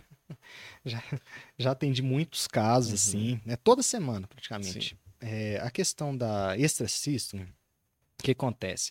A gente às vezes nem fala que é um tipo de arritmia. É uma coisa muito comum. Muitas vezes tem a ver com modificação na estrutura do coração, mas nem sempre. Às vezes tem alguma tendência genética, é, às vezes é uma alteração que é tão pequena que a gente não vê no, nos exames. Nossos exames têm muitas limitações, né? A gente vê ali as coisas mais que chamam mais atenção. Às vezes é uma coisa muito discreta, às vezes é constitucional da pessoa mesmo. E assim, extracístole Normalmente, muitas pessoas nem têm sintomas. Quando tem sintomas, às vezes ela tem um pouco de palpitação, né? Lembrando que os sintomas são muito relacionados à quantidade de extracístoles que a pessoa tem. O que é uma extracístole? O coração está batendo normal, naquele ritmo que a gente explicou lá no início, né? Que tem o jeito normal de bater. Mas sim, não é só uma parte do coração que gera uhum. estímulo elétrico. Eu não cheguei a entrar nessa parte, que é uma parte um pouco mais, mais complicada. Técnica, né? Exatamente. Uhum. Tem várias partes, e tem um caminho por qual o circuito elétrico passa. Aquele quebra-mola que a gente falou é uma das partes do caminho que atrás, então é uma coisa bem complexa. E tem outras partes do coração que também têm capacidade de gerar estímulo elétrico. Por quê? Porque imagina se o nó sinoatrial, né, que é da onde sai a se falhar por uhum. algum motivo, ah, a pessoa teve um infarto e lesionou bem aquela parte. E aí, vai parar de bater? Não vai. Não pode, né? Outra parte vai pegar e assumir. É a célula de Purkinje, você está falando? Tem célula de Purkinje, uhum. tem no próprio caminho, da onde uhum. passa a corrente, no nó sinoatrial também pode é, gerar okay. impulso. Cada um numa frequência. A mais baixa é a de célula de Purkinje, seria o último uhum. caso. Ok que aí é um batimento ventricular, é uma coisa uhum. muito mais aberrante, que a gente chama. Sim. Que o estímulo começaria no ventrículo e para o ar. Mas pode acontecer, a frequência dele é bem baixa. Sim. O que acontece nesse exercício? Está funcionando normal, lá, seu ritmo de 60, e de repente alguma dessas células tem uma hiperexcitação, uhum. por algum motivo, nem sempre precisa ficar esmiuçando isso, né? E gera um estímulo ali numa hora que não deveria. Então a pessoa vai e vai ter um batimento extra. Uhum. E depois desse batimento extra, como vai ter estimulado também o nosso sinoatrial, vai dar um tempinho um pouco maior para responder de novo. Então é como se, se você pegasse o pulso da pessoa, estaria fora de ritmo, digamos Sim. assim. Tem gente que vai ter isso pouquíssimas vezes, dentro de um minuto, e vai ter gente que às vezes vai ter toda hora, e tem vários fatores. A pessoa pode estar tá tensa, pode ter qualquer que tanto uhum. multifatorial. E vai ter vários, pode ter a palpitação. Normalmente a gente trata com remédio, beta-bloqueador, né? É uma classe de remédio que a gente ajuda a acalmar entre aspas, um Uhum. pouquinho essas células do coração para evitar de que, pelo menos diminuir a quantidade de exercício que a pessoa tenha para não ter muito desconforto, não ter muito sintoma. É claro, se for uma coisa que está chamando muita atenção, às vezes Uhum. precisa investigar. Tem alguns exames que a gente faz, né? A gente não chegou a comentar, mas tem um Holter, não sei se você Uhum, fez. Fiz. Isso, chama Holter 24 horas. É, Fica todo Eu tinha- monitorado, né? é, eu tinha falado do mapa, esse não é Uhum. da pressão, ele vai ficar no tórax, como se fosse um elétrico. A pessoa Uhum. leva para casa e vai medir nas 24 horas. Ah, mas se eu não tiver? Não. Com o tempo a gente vai vendo. Existe até um outro caso que tem um que chama Looper. Não sei se você já ouviu falar. Esse eu não fiz. É, é- É é mais raro, tempo do que muito raro, é uma semana. Aham, uma semana. É bem raro, e já é valor mais Uhum. elevado. É muito Sim. difícil você precisar Uhum. chegar a usar isso. Normalmente você consegue controlar com remédio, é coisa tranquila também. Assim, se eu pudesse mandar uma mensagem é de acalmá-la, não Ok. precisa ficar tão, tão preocupada, acompanha com calma, às vezes Ótimo. ajusta os remédios que melhora. Doutor, é, o que, que você tem percebido? Você está no atendimento ali do dia a dia, né, com o paciente. Antigamente, a medicina, ela, o médico, ele era o técnico, né? Aquela pessoa que ele, assim, o que que você tem? É uma arritmia, então eu vou olhar para a arritmia. O que você tem? É uma insuficiência cardíaca, eu vou olhar para a insuficiência cardíaca. Hoje, as pessoas, né, com a evolução da informação, acesso à informação, enfim, a emancipação do paciente, o paciente ele já não está querendo mais só isso, né, do profissional. Ele quer que ele também seja percebido. né? Como você tem percebido no consultório essa, essa diferença agora? O que, que o médico precisa de, de fazer agora para ter um atendimento humanizado desse paciente, centrar nesse paciente, considerar esse paciente como uma pessoa além, para além da sua enfermidade? Isso é uma questão muito relevante, é, não só atualmente, né, já era para ser relevante há mais tempo, até se for para fazer uma autocrítica para a medicina. Você já fez a pergunta dando parte da resposta, até não sei se você percebeu que é justamente o quê? É, centrar mais no paciente, ver como pessoa, né? É, essa questão que você falou, ah, você, ah, qual que é o problema? Arritmia, né? Você já lê lá no prontuário, ah, então tem que ajustar só esse remédio aqui e pronto. Né? Às vezes não conversa direito, não sabe mais nada da vida da pessoa, e isso nem sempre vai levar um desfecho melhor para o paciente, né?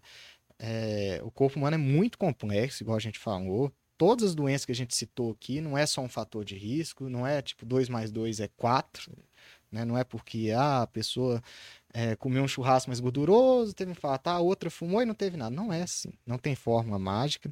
Então você tem que entender a pessoa como um todo, né?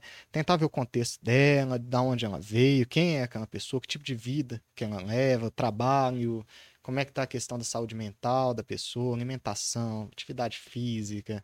Tem que ter uma preocupação geral com a pessoa, né? Não é só a pessoa como uma doença, digamos assim.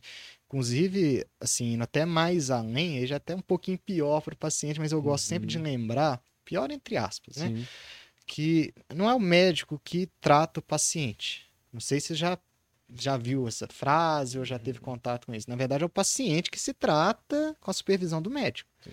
Então, assim, a gente está lá para. A gente troca um remédio, dá uma orientação, mas, assim, a responsabilidade de quem vai tomar aquele remédio, seguir, agir direitinho, é da pessoa. né? Sim. A gente não tem poder sobre isso. E, e antigamente também, por a, infor- por a informação ser um pouco mais elitizada, né? é, o paciente ele chegava ao consultório sem muitas informações. Logo, o médico é a autoridade da informação também. Hoje, o paciente chega no É. seu consultório, provavelmente, já, já com com Google. diagnóstico. Você vê isso diariamente? Nossa, vê muito, assim, é mais, mais jovens é mais comum. Como Uhum. cardiologia, às vezes a gente lida um pouco com uma faixa etária um pouco mais avançada, mais idosa, nem sempre a gente vê. Sim. Mas quando pega alguém mais jovem, sempre ela já, já viu em umas três possíveis causas, às vezes já bateu o martelo, assim. É, com certeza isso tem a ver com essas mudanças que a gente está tendo atualmente. Mas sim, essa questão de também as pessoas terem mais voz, né? A gente está aqui no podcast, a Sim. pessoa pode ter uma rede social, um canal no YouTube, expor situações que acontecem, lutar pelos seus direitos, de um modo fica mais claro, né? Tudo tem uma visibilidade maior hoje em dia também. É, o mercado também é mais concorrido, não pode deixar de Sim. falar. É, só- é múltiplos fatores e todos apontam para essa questão da gente dar mais importância à pessoa como um ser completo, né? E não só como uma doença. É, Eu ia falar uma coisa, esqueci. É, se você lembrar, você fala. Se eu vou- lembrar, eu falo. Tá, eu vou entrar agora no famoso infarto, né? Infarto agudo do miocárdio. Que antigamente, doutor Paulo, eu tenho. Você tem quantos anos? 28. 28 anos, eu tenho 35, então eu tô 7 anos atrasado em relação a você. Nada. Porque é 28 anos, mas já é cardiologia, já fez a residência, Ah. tá tudo certo. E Tem essa docência aí como, como vocação também. Mas eu escutava muito antes, assim, quando criança, até pré-adolescente, não me preocupava muito com essa questão de infarto para jovem. Né? Infarto parecia ser uma coisa, assim, muito específica para um grupo, uma faixa etária, enfim. Hoje, hoje a gente está vendo muitos pacientes, é, mais- pessoas mais jovens, né? Pacientes não, pessoas mais jovens, assim, que eu não tenho contato com isso. Mas você vê lá, jovem de 20 e poucos anos, infartou. O que está acontecendo? Primeiro, o que é o infarto agudo do miocárdio e por que que isso está descendo aí para a faixa etária mais jovem? É, assim, uma das coisas, quando você estava falando, até lembrei do que eu ia falar, era a questão da mídia, né? Tá mais avançada, a gente tem acesso a uma quantidade muito maior de informação do que antigamente, só complementando. Sim. Isso é uma faca de dois gumes, né? Porque às vezes é bom para a Uhum. pessoa, às vezes, mas também pode ser ruim, porque às vezes a pessoa tem um pouco mais de dificuldade de aceitar, às vezes, a opinião do especialista, às vezes eh, não vai seguir o tratamento tão certinho, Uhum. né? Chega uma série de dúvidas ali que nem sempre é fácil eh, responder tudo, porque às vezes a pessoa vê a o problema muito igual a leu lá na internet, Uhum. tudo muito pontual, sendo que não é assim. né? Tem E no Google tudo termina em câncer, né? é. Ah, tem isso também, a pessoa É. já chega lá desesperada. Às vezes é uma Isso. coisa simples É. e a pessoa já chega achando que vai Sim, morrer. Sim. Então, tem essa dificuldade também. Tem Uhum. pontos positivos e negativos, como Sim. toda ferramenta nova que surge. Por que, que eu lembrei disso, né? É, O que, que acontece hoje em dia? É claro, atualmente a gente tem um estilo de vida muito diferente do passado. Uhum. Isso, né? Existem teorias de que isso pode estar relacionado ao aumento da incidência dessas doenças cardiovasculares em pessoas mais jovens. As cardiovasculares, tipo o infarto que a gente está Uhum. falando.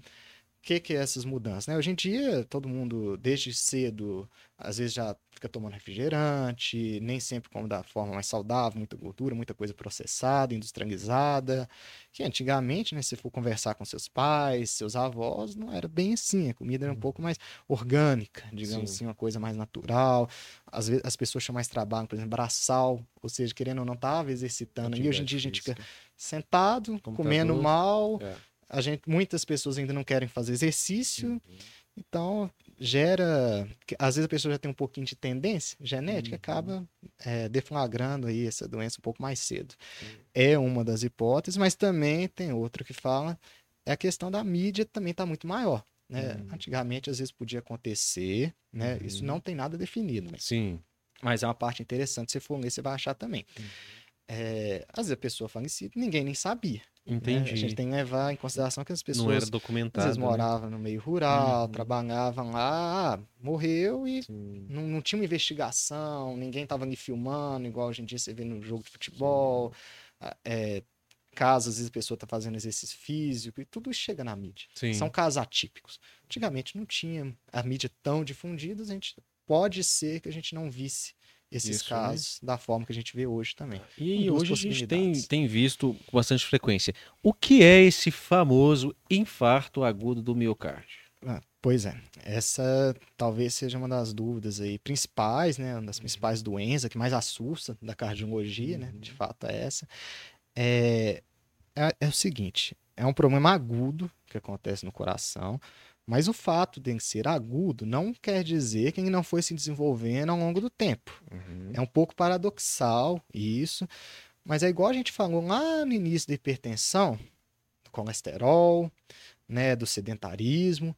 Isso tudo a longo prazo, né? A população está envelhecendo mais também. Tem que levar isso em consideração. Está vivendo mais tempo. É mais tempo que as artérias estão ali sofrendo estresse, acumulando gordura e vai, vai formando um processo lentamente. A pessoa não sente nada. Até que em algum momento, e é de modo agudo mesmo. Então, assim, até eu já vi muitos comentários do tipo, ah, fulano teve um infarto e consultou cardiologista semana passada. Assim, não, nem sempre tem relação uma coisa com a outra, sabe? Muita gente usa isso até para não ir consultar. Uhum. Normalmente, homem normalmente gosta Sim. um pouco menos de médico, Sim. né? de ir ao médico. Mas assim, por que, que pode acontecer isso? De fato, às vezes a pessoa está tudo bem, está bem lá hoje, mas passou uma semana aí, aquele trombo que estava formando ao longo dos anos, né, a placa de aterosclerose, trombo não, a placa de Uhum. aterosclerose. O que, que é isso? É, vamos, vamos fazer a, a ordem cronológica. Ok. Isso aí. Pressão alta ao longo do tempo. Vai machucando, entre aspas, a parede da artéria. Normalmente nas, nas bifurcações. Vai dando machucado, isso é tudo microscópico, viu? Não é nada. Às vezes você vê, às vezes você vê no exame é, anatomopatológico, depois que. Né, no, Depois que já. já- Exatamente, depois já, já foi. aconteceu na peça, Uhum. você vê. Vai lesionar e no sangue, assim, circulam diversas substâncias, né? É, o sangue é o que vai nutrindo a gente, tem hemoglobina, levando oxigênio, tem célula de defesa e dentre essas questões existe também o colesterol. Tem vários tipos, né? Mas qual que é o mais perigoso? É o LDL, linha de baixa densidade. E vai circulando na corrente sanguínea, mais pelas bordas da artéria. E justamente quando ele acha esse pequeno machucado, ele pode entrar um pouquinho para dentro da parede do vaso, né? O vaso tem uma parede com várias camadas, né? Ele não é uma coisa só. Ele tem a camada interna, tem uma camada média, e às vezes com alguma musculatura, e uma externa.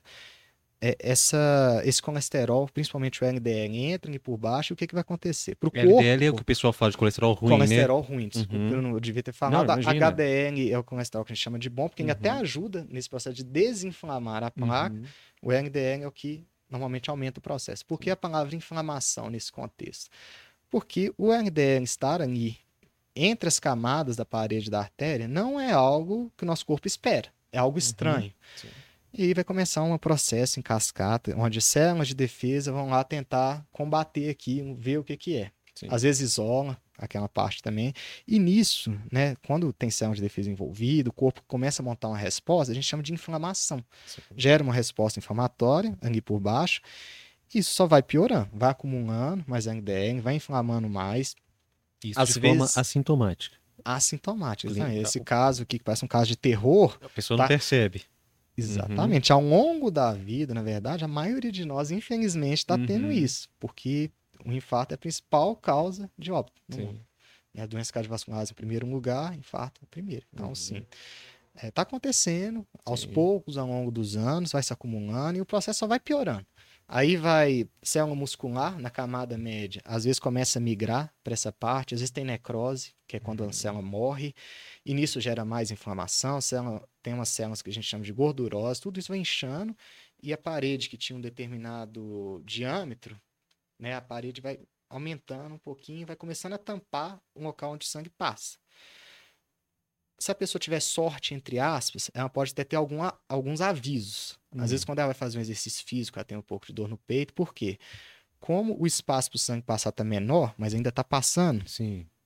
né, na hora que precisa de um esforço maior, pode vir um sintoma, ela vai no médico, descobre, às vezes até trata aquilo e melhora. Ok. Mas muitas vezes é silencioso. Por isso que é uma coisa aguda. Ela vem sem dar aviso e de uma hora para outra, literalmente, pode acontecer de machucar essa justamente onde já está com esse processo inflamatório em volta e vai gerar um trombo, que a gente chama, que é quando a plaqueta vai passar ali, vai ver tipo machucado, vai querer cicatrizar, exemplo, quando a gente cicatriza a pele, Uhum. isso vai gerar reação em cadeia. Vai só acumulando mais e mais e de uma hora para outra vai tampar aquela artéria. Se for um lugarzinho pequeno, em algum outro lugar do corpo, às vezes a pessoa nem vai saber, às vezes já aconteceu, Sim. a pessoa não sabe. Problema é que pode ser no cérebro, é um AVC isquêmico, Uhum. é, pode ser às vezes na perna, pode acontecer, a pessoa tem doença vascular periférica Uhum. e às vezes fica com o membro mais frio, tudo Uhum. conectado, né? É, porque não, não dá pra saber onde esse trombo vai parar, né? E, e qual artéria que ele vai obstruir, a arteríola. Exatamente. E não menos importante, por último, pode ser uma das artérias que nutrem a parede do coração, né? Que ele também, né, coitado, ele fica batendo para levar sangue para o resto do organismo, ele também precisa ser alimentado, né? Por sangue, oxigênio.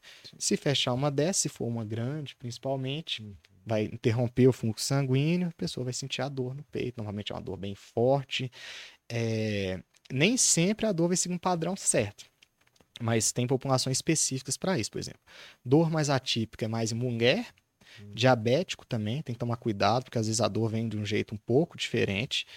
O Mas- que, é essa dor atípica? É aquela que não é do peso É. do elefante, como se fosse? Exatamente. Eu vou Uhum. explicar a típica. A, Uhum. a atípica vai ser que é um pouquinho diferente. Às vezes nas Tá. costas, né? Às vezes uma Hum, dor com intensidade menor. ok. E isso às vezes atrapalha no diagnóstico, sabe? Uhum. Porque isso na hora da anamnese você tem que levar em consideração, ó.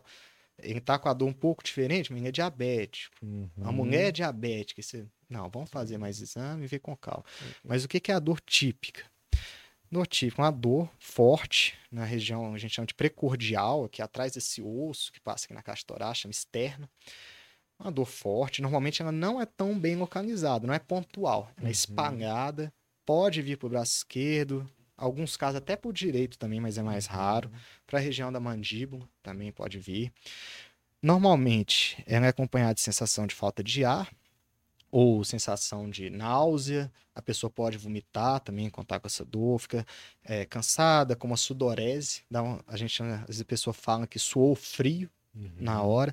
É uma dor bem forte, ela chama bem atenção. Normalmente dura uns 15 minutos de dor. É, isso é uma dor típica.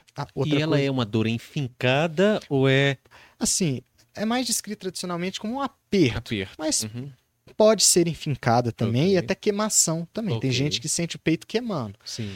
É, outra característica também, quando é cardíaca, costuma aparecer mais quando a pessoa faz algum exercício. Por exemplo, ela subiu escada e deu dor. Uhum. Sinal de que está entupido ali. Uhum. né? Então tem, tem todos esses critérios que a gente usa. Na prática, é, não é tão simples que a gente realmente tem que perguntar tudo isso que eu estou falando. Primeiro você deixa a pessoa descrever, para você também não Uhum. ficar induzindo a resposta dela. Depois vai perguntando e, e nas- e vendo as comorbidades, o passado da pessoa e montando ali qual que é a tendência, né? qual que é a probabilidade daquilo ser realmente cardíaco ou, ou de ser menos. Né? E tem quatro tipos, né? A, B, C e D, mas acho que não- entra aqui, que é uma coisa mais específica para médico de pronto-socorro. Né? E se a gente achar que é muito sugestivo, aí vem os exames de sangue. Normalmente a gente já começa até a tratar, porque Uhum. quanto mais tempo passa, né? Se você sentir um tipo de dor né, que te chame a atenção, algo fora do normal, né? Que você não teve antes, é buscar o pronto-socorro o quanto antes. Sim. Porque quanto mais tempo for passando, mais vai lesionando o músculo. E como eu expliquei no início, como obstrui a passagem do sangue, aquela parte não está sendo irrigada por oxigênio e o tecido vai enfraquecendo, enfraquecendo, até literalmente a gente usa a palavra necrose, né? Necrose. Literalmente morre aquela partezinha Uhum. do coração. Isso aí pode gerar problema lá na frente. Ele já Sim. não vai bater igual batia antes, aí tem insuficiência cardíaca, pode dar o coração grande Uhum. depois, uma das causas. Ele tem que tomar uma série de remédios depois por um tempo. E a atípica? Você está explicando a atípica e É, a a- a atípica. É o que difere disso? Atípica, assim, não tem muita regra para Uhum. diferenciar, né? É, acontece que é um pouco diferente. Às vezes pode ser uma dor mais na região do dorso, por exemplo, nas costas. Às vezes a pessoa nem vai falar com uma dor muito forte, Sim. como um idoso. Idoso também você Uhum. tem que tomar mais cuidado, que pode ser atípica. Às vezes não tem muita correlação com atividade física ou não. É, às vezes não vai ter esses outros sintomas como sudorese. Nem tudo isso é regra, né, que eu tô Sim. falando. Quanto menos critérios típicos, Uhum. mais atípica ela se torna. Entendeu? Ok. Quanto mais parecido do que eu falei antes, é mais típico. Sim. Quanto menos parecido, um local um pouco diferente, às vezes é pontual, uma coisa às vezes que praticamente descarta na hora, é quando a pessoa às vezes aponta para um local, aí no exame físico, por isso que é importante examinar. Uhum. Se você aperta aquele local e dói, eh, fala muito a favor de que não é. Que não é infarto. Uhum. Exatamente, que se não, não aperta assim, Uhum. normalmente é o músculo, ou a Sim. costela, não vai dar dor no coração. Então a gente tem várias técnicas que a gente usa no consultório para ver o que que é mais típico e o que que não é típico. Então, recapitulando o que você trouxe aqui, doutor Paulo, é, o infarto, então, seria o quê? A ob- a obstrução de uma das artérias que irriga o próprio Isso. coração? Para chamar de infarto mesmo, Aham, não é só a obstrução, né? Eu até não complementei essa parte. Ok.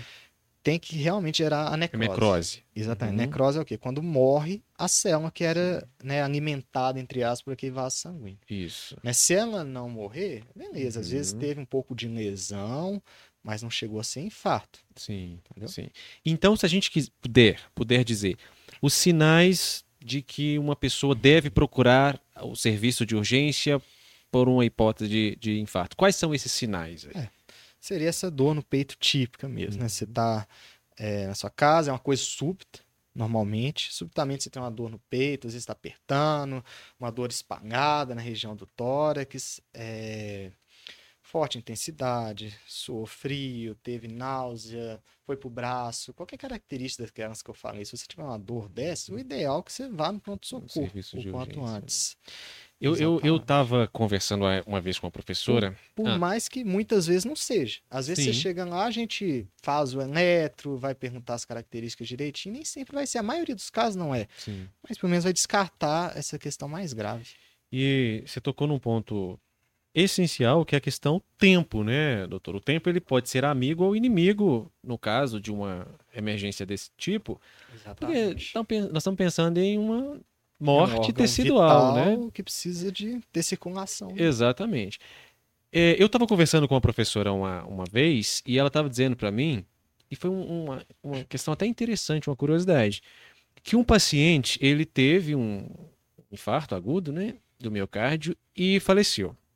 Quando foi feito o exame de necropsia, verificou-se que o coração dele tinha vários, vários locais é, de fibrose fibrose. ou seja, ele, já, ele tinha tido Isso. infartos prévios e não tinha recebido o diagnóstico de infarto, porque às vezes passou. Às vezes, não, não- às vezes era uma coisa atípica Uhum. e, e não preocupou nem a pessoa. Que pode Sim. acontecer também. Às vezes a, a questão é tão atípica, é uma dor nas costas. Nem a pessoa vai cair a ficha de ir no pronto-socorro achando que é um infarto. Então Só ela atrapalha teve um pouco. infarto. Provavelmente teve. Porque o que acontece? Aham. Fibrose, né? Sim. É, Fibrose, aí, para quem não, às vezes não pega com a palavra assim tão rápido, igual a gente, mas seria um tecido cicatricial. Sim. Né? E quando que acontece uma cicatriz? Quando você tem uma lesão, um machucado, teve morte das células ali, vai formar uma cicatriz, esse tecido é diferente Sim. do tecido normal do coração. Conseguiram ver a diferença na necrópsia, então é provável que ele já teve infartos antes e nem sabia que teve, ou se soube, né? às vezes não deu tempo de tratar, né? às vezes o tratamento também não foi efetivo, porque nada é matemático. É, pelo que ela, ela falou, e era um paciente assim com algumas vulnerabilidades, não, ele nem sabia. Nem Sabe? sabe. Des- Descobriu-se depois, né? Não ele, mas quem fez os exames, que esse último, obviamente, Foi é, o maior, provavelmente. foi o maior, mas ele tinha vários. Então aquilo chamou minha atenção. Ou seja, um paciente ele pode ter vários infartos ao longo da vida, não morrer nem perceber, É, não é, É. comum, mas pode acontecer. mas pode acontecer. Pode acontecer. Por isso que uma consulta regular ao cardiologista é importante. Isso, exatamente. pra Checar, ver como é que tá tudo, Sim. faz um exame do ultrassom, do coração, ver se tá tudo batendo da forma como deveria. Tudo isso é importante. Nós estamos indo para a reta final, mas eu queria conversar com você, doutor Paulo, sobre. Recentemente, nós fomos todos surpreendidos né, pela informação de que o apresentador de televisão Faustão tinha sido diagnosticado com uma insuficiência cardíaca né, e precisou de um transplante. Sim. É, é, em qual situação que o transplante de coração é a medida necessária? Bom, transplante cardíaco realmente é um assunto que estava em alta recentemente, por uma questão do apresentador, né? Sim. Mas assim, a gente tem que lembrar que é uma cirurgia muito grande. Se quando a gente vai revascularizar, num caso de infarto, revascularizar é quando a gente vai voltar à circulação normal. Tem alguns pacientes que a gente consegue pela artéria, que é uma coisa mais simples, tem gente que tem que literalmente abrir o peito Sim. né, é, ligar ali com é, veias de outros lugares, às vezes safena, às vezes mamária, isso tudo já é um procedimento grande. Imagina você transplantar o coração, né? Você tirar o, é, o coração literalmente durante a cirurgia, vai circular por uma máquina para você colocar de outro indivíduo, e tudo isso tem que dar muito certo.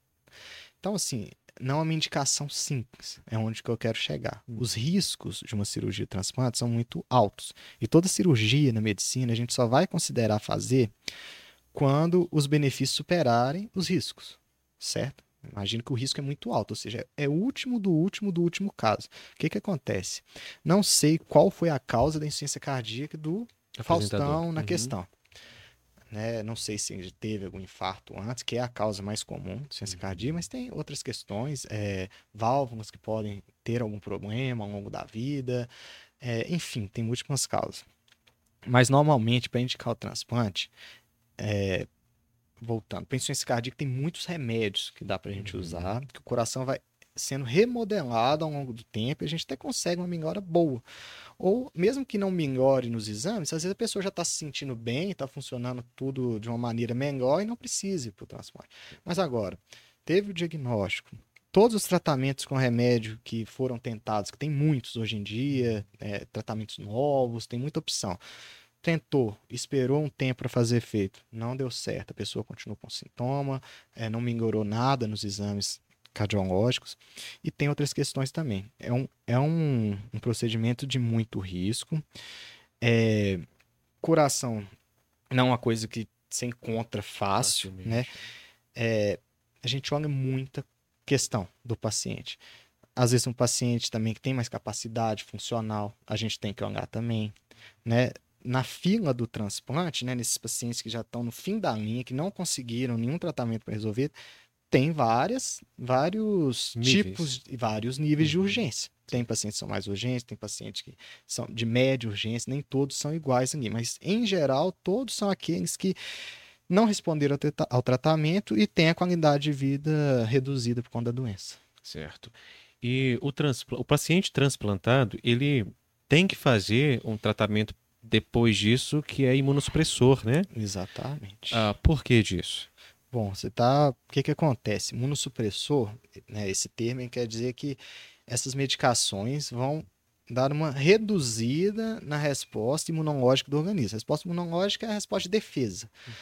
Por quê? Quando você tira, é, coloca um tecido que é de outro indivíduo, por mais que façam todos os testes de compatibilidade, né? Por isso que às vezes a pessoa que está em primeiro não vai ser a uhum. primeira, porque tem gente que tem 1,80m, 70 anos, e vai ter gente ali que tem 20 anos. Sim. Às vezes a pessoa teve uma cardiopatia congênita. Não é todo coração que vai servir. Uhum. Fora o tipo sanguíneo, tecido. Então você está colocando material dentro do, do, organismo da pessoa, querendo ou não, é uma coisa externa. Uhum. É um tecido externo, são células de outro organismo que teve outra vida ali Sim. por trás e seu corpo vai reconhecer como algo estranho. E ele sempre e vai nisso, rejeitar ele é. vai montar uma defesa, uhum. achando que é algo contra, né? Uhum. Tá lutando contra ele. Então, ele vai montar uma defesa e isso pode atrapalhar muito na, na resposta ao Sim. transplante. Então, a gente dá essas medicações, vamos tudo na medicina risco-benefício, né? Sim. Você está diminuindo o sistema de defesa. Então, você vai ficar mais, é, mais é, pressuposto de ter alguma infecção mais grave, uma pneumonia, uma coisa assim, porque seu sistema vai estar mais fraco. Mas é tudo risco-benefício. Né? Você prefere, às vezes, manter o coração e ficar de olho na questão das infecções, sempre fazendo exame regular. Quem faz um transplante tem um acompanhamento muito rigoroso. Normalmente é, é um tempo mais prolongado no hospital, as visitas no hospital não, não é igual a de, uhum. dos outros pacientes, né? Tem que ter todo o cuidado de higienização, né? Você não entra lá de qualquer jeito, não, porque você está levando bactérias né, externas lá para o ambiente da pessoa. A gente, principalmente nas fases iniciais, até muitas vezes aconselha não frequentar às vezes um lugar muito cheio, muita aglomeração, uhum. para tentar escapar disso.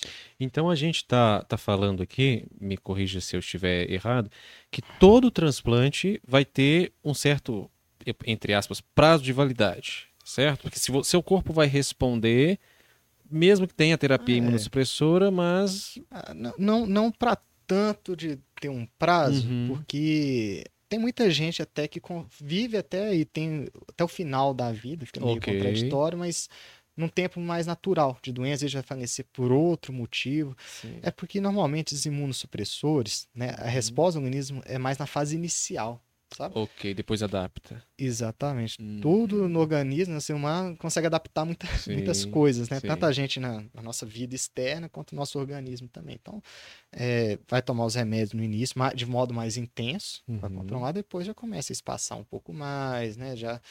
Aquilo que era desconhecido já começa a ficar um pouco mais conhecido para o organismo dando tudo certo, a pessoa cuidando direitinho, acompanhando direitinho, ela vive bem muito tempo. Medicina é legal, né, doutor? É bem interessante. Essa parte de transplante é bem, bem surpreendente mesmo. Gente, que pena que estamos encerrando. Veja só, tem tantas outras coisas para a gente conversar sobre cardiologia, sobre doenças cardiovasculares. Eu vou trazer o Dr. Paulo aqui de novo. É, vamos marcar aí, vamos conversar mais. Foram aulas, como diz o Arthur do BBB, aulas cria. muitas dúvidas também, né? muitas né? dúvidas, muitas dúvidas. Foi extremamente esclarecedor, muito rico a sua participação, muito obrigado. Tá? Obrigado a Amanda que está te acompanhando também.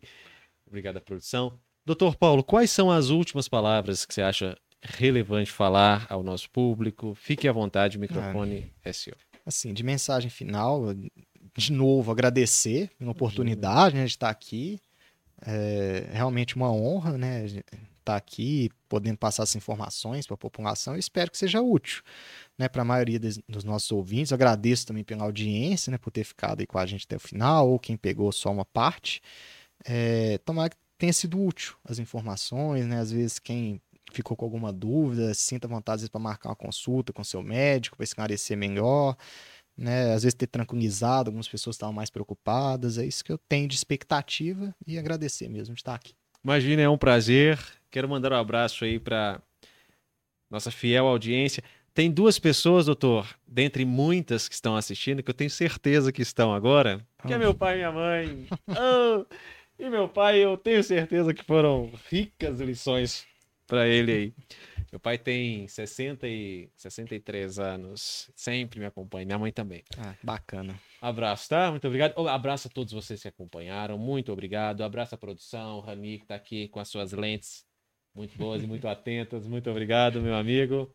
Gideão, Paula, o Binho também que tá ali, ó. O Binho que faz as, as eu fico pensando no trabalho artístico que deve ser o controle de câmeras, né? Ele sabe a hora de colocar uma câmera, a hora de colocar outra. É o não Binho que não. Sabe... não é fácil não. É o Binho que faz o seguinte: olha como que o convidado tá garboso. Mostra aí, Binho. Ah! Doutor, muito obrigado. Ô, gente, eu tô falando sério. É, se tornou meu amigo mesmo. Doutor Paulo, eu fico mandando umas mensagens de vez em quando para ah, ele é no ótimo, Instagram, amizade, Facebook. Muito, muito obrigado pela sua amizade, pela sua é, é, pelos seus esclarecimentos aqui. Ah, eu que agradeço. Tá? Você, tá, você trabalha no Socorro, né? No Hospital Socorro, lá atendo no pronto-socorro, na internação, atendo no ambulatório, é, domicílio também, tem alguns pacientes é... em domicílio. Legal, Uma ótimo. gama bem grande. Divulga seu Instagram, você tem um Instagram pessoal? Ah, você tá. pode falar? Posso, tá. posso, claro. É arroba pv.medina. Perfeito, gente. Vocês vão encontrá-lo lá no Instagram. Muito obrigado. Até o próximo bate-papo na quarta-feira com a doutora Marcele Sone, que é geriatra. Gente, muito importante também, tá? A cardiologia, o assunto de hoje, vocês viram como é que é fascinante, muito importante. E o assunto da semana que vem é sobre uma especialidade que está crescendo muito agora, porque as pessoas começaram a entender a importância de que idosos recebam uma atenção especial de um especialista em idosos, que é o geriatra. Então, vamos conversar com a doutora Marcela aqui. Então, até a próxima quarta-feira. Muito obrigado.